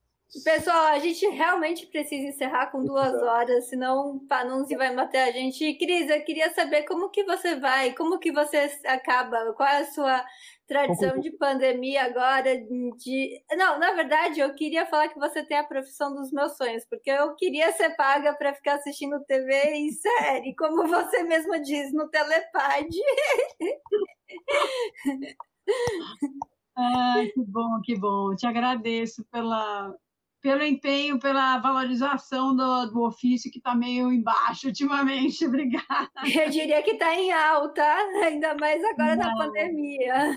Não, não, mas você vê os, as, é, os- al- alguns jornais acabaram com coluna diária de televisão, né? Então é, a gente enfrenta aí um momento delicado porque o que dá clique na internet, na verdade, é celebridade, não é, não é conteúdo de televisão. Tem conteúdo? Tem, mas assim, é, a novela que volta a gravar é conteúdo, a a- o que a autora vai fazer, o que, que o jornalismo fez, deixou de fazer, mas o que, o que dá muito clique é, é, quem separou, quem casou, são notícias pessoais, né? E aí nessa seara eu não, não trafego muito. Isso é, tem uma proliferação imensa de sites sobre celebridades e notícias pessoais, e aí eu estou numa linha de defender a valorização da conversa sobre conteúdo de televisão, seja ele na internet, na televisão, no celular, mas conteúdo, né? Nossa praia é essa, assim, é falar sobre o que diz respeito ao conteúdo e não sobre a vida pessoal da, das pessoas que fazem o conteúdo, entendeu? É verdade. E deixa a dica sua agora do que assistir no fim de semana frio. A Conclusões. dica da Paty.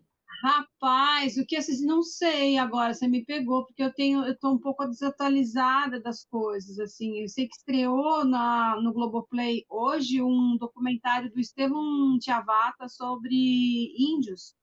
É um documentário sobre a Amazônia, índios na Amazônia, mas eu ainda não tive chance de assistir.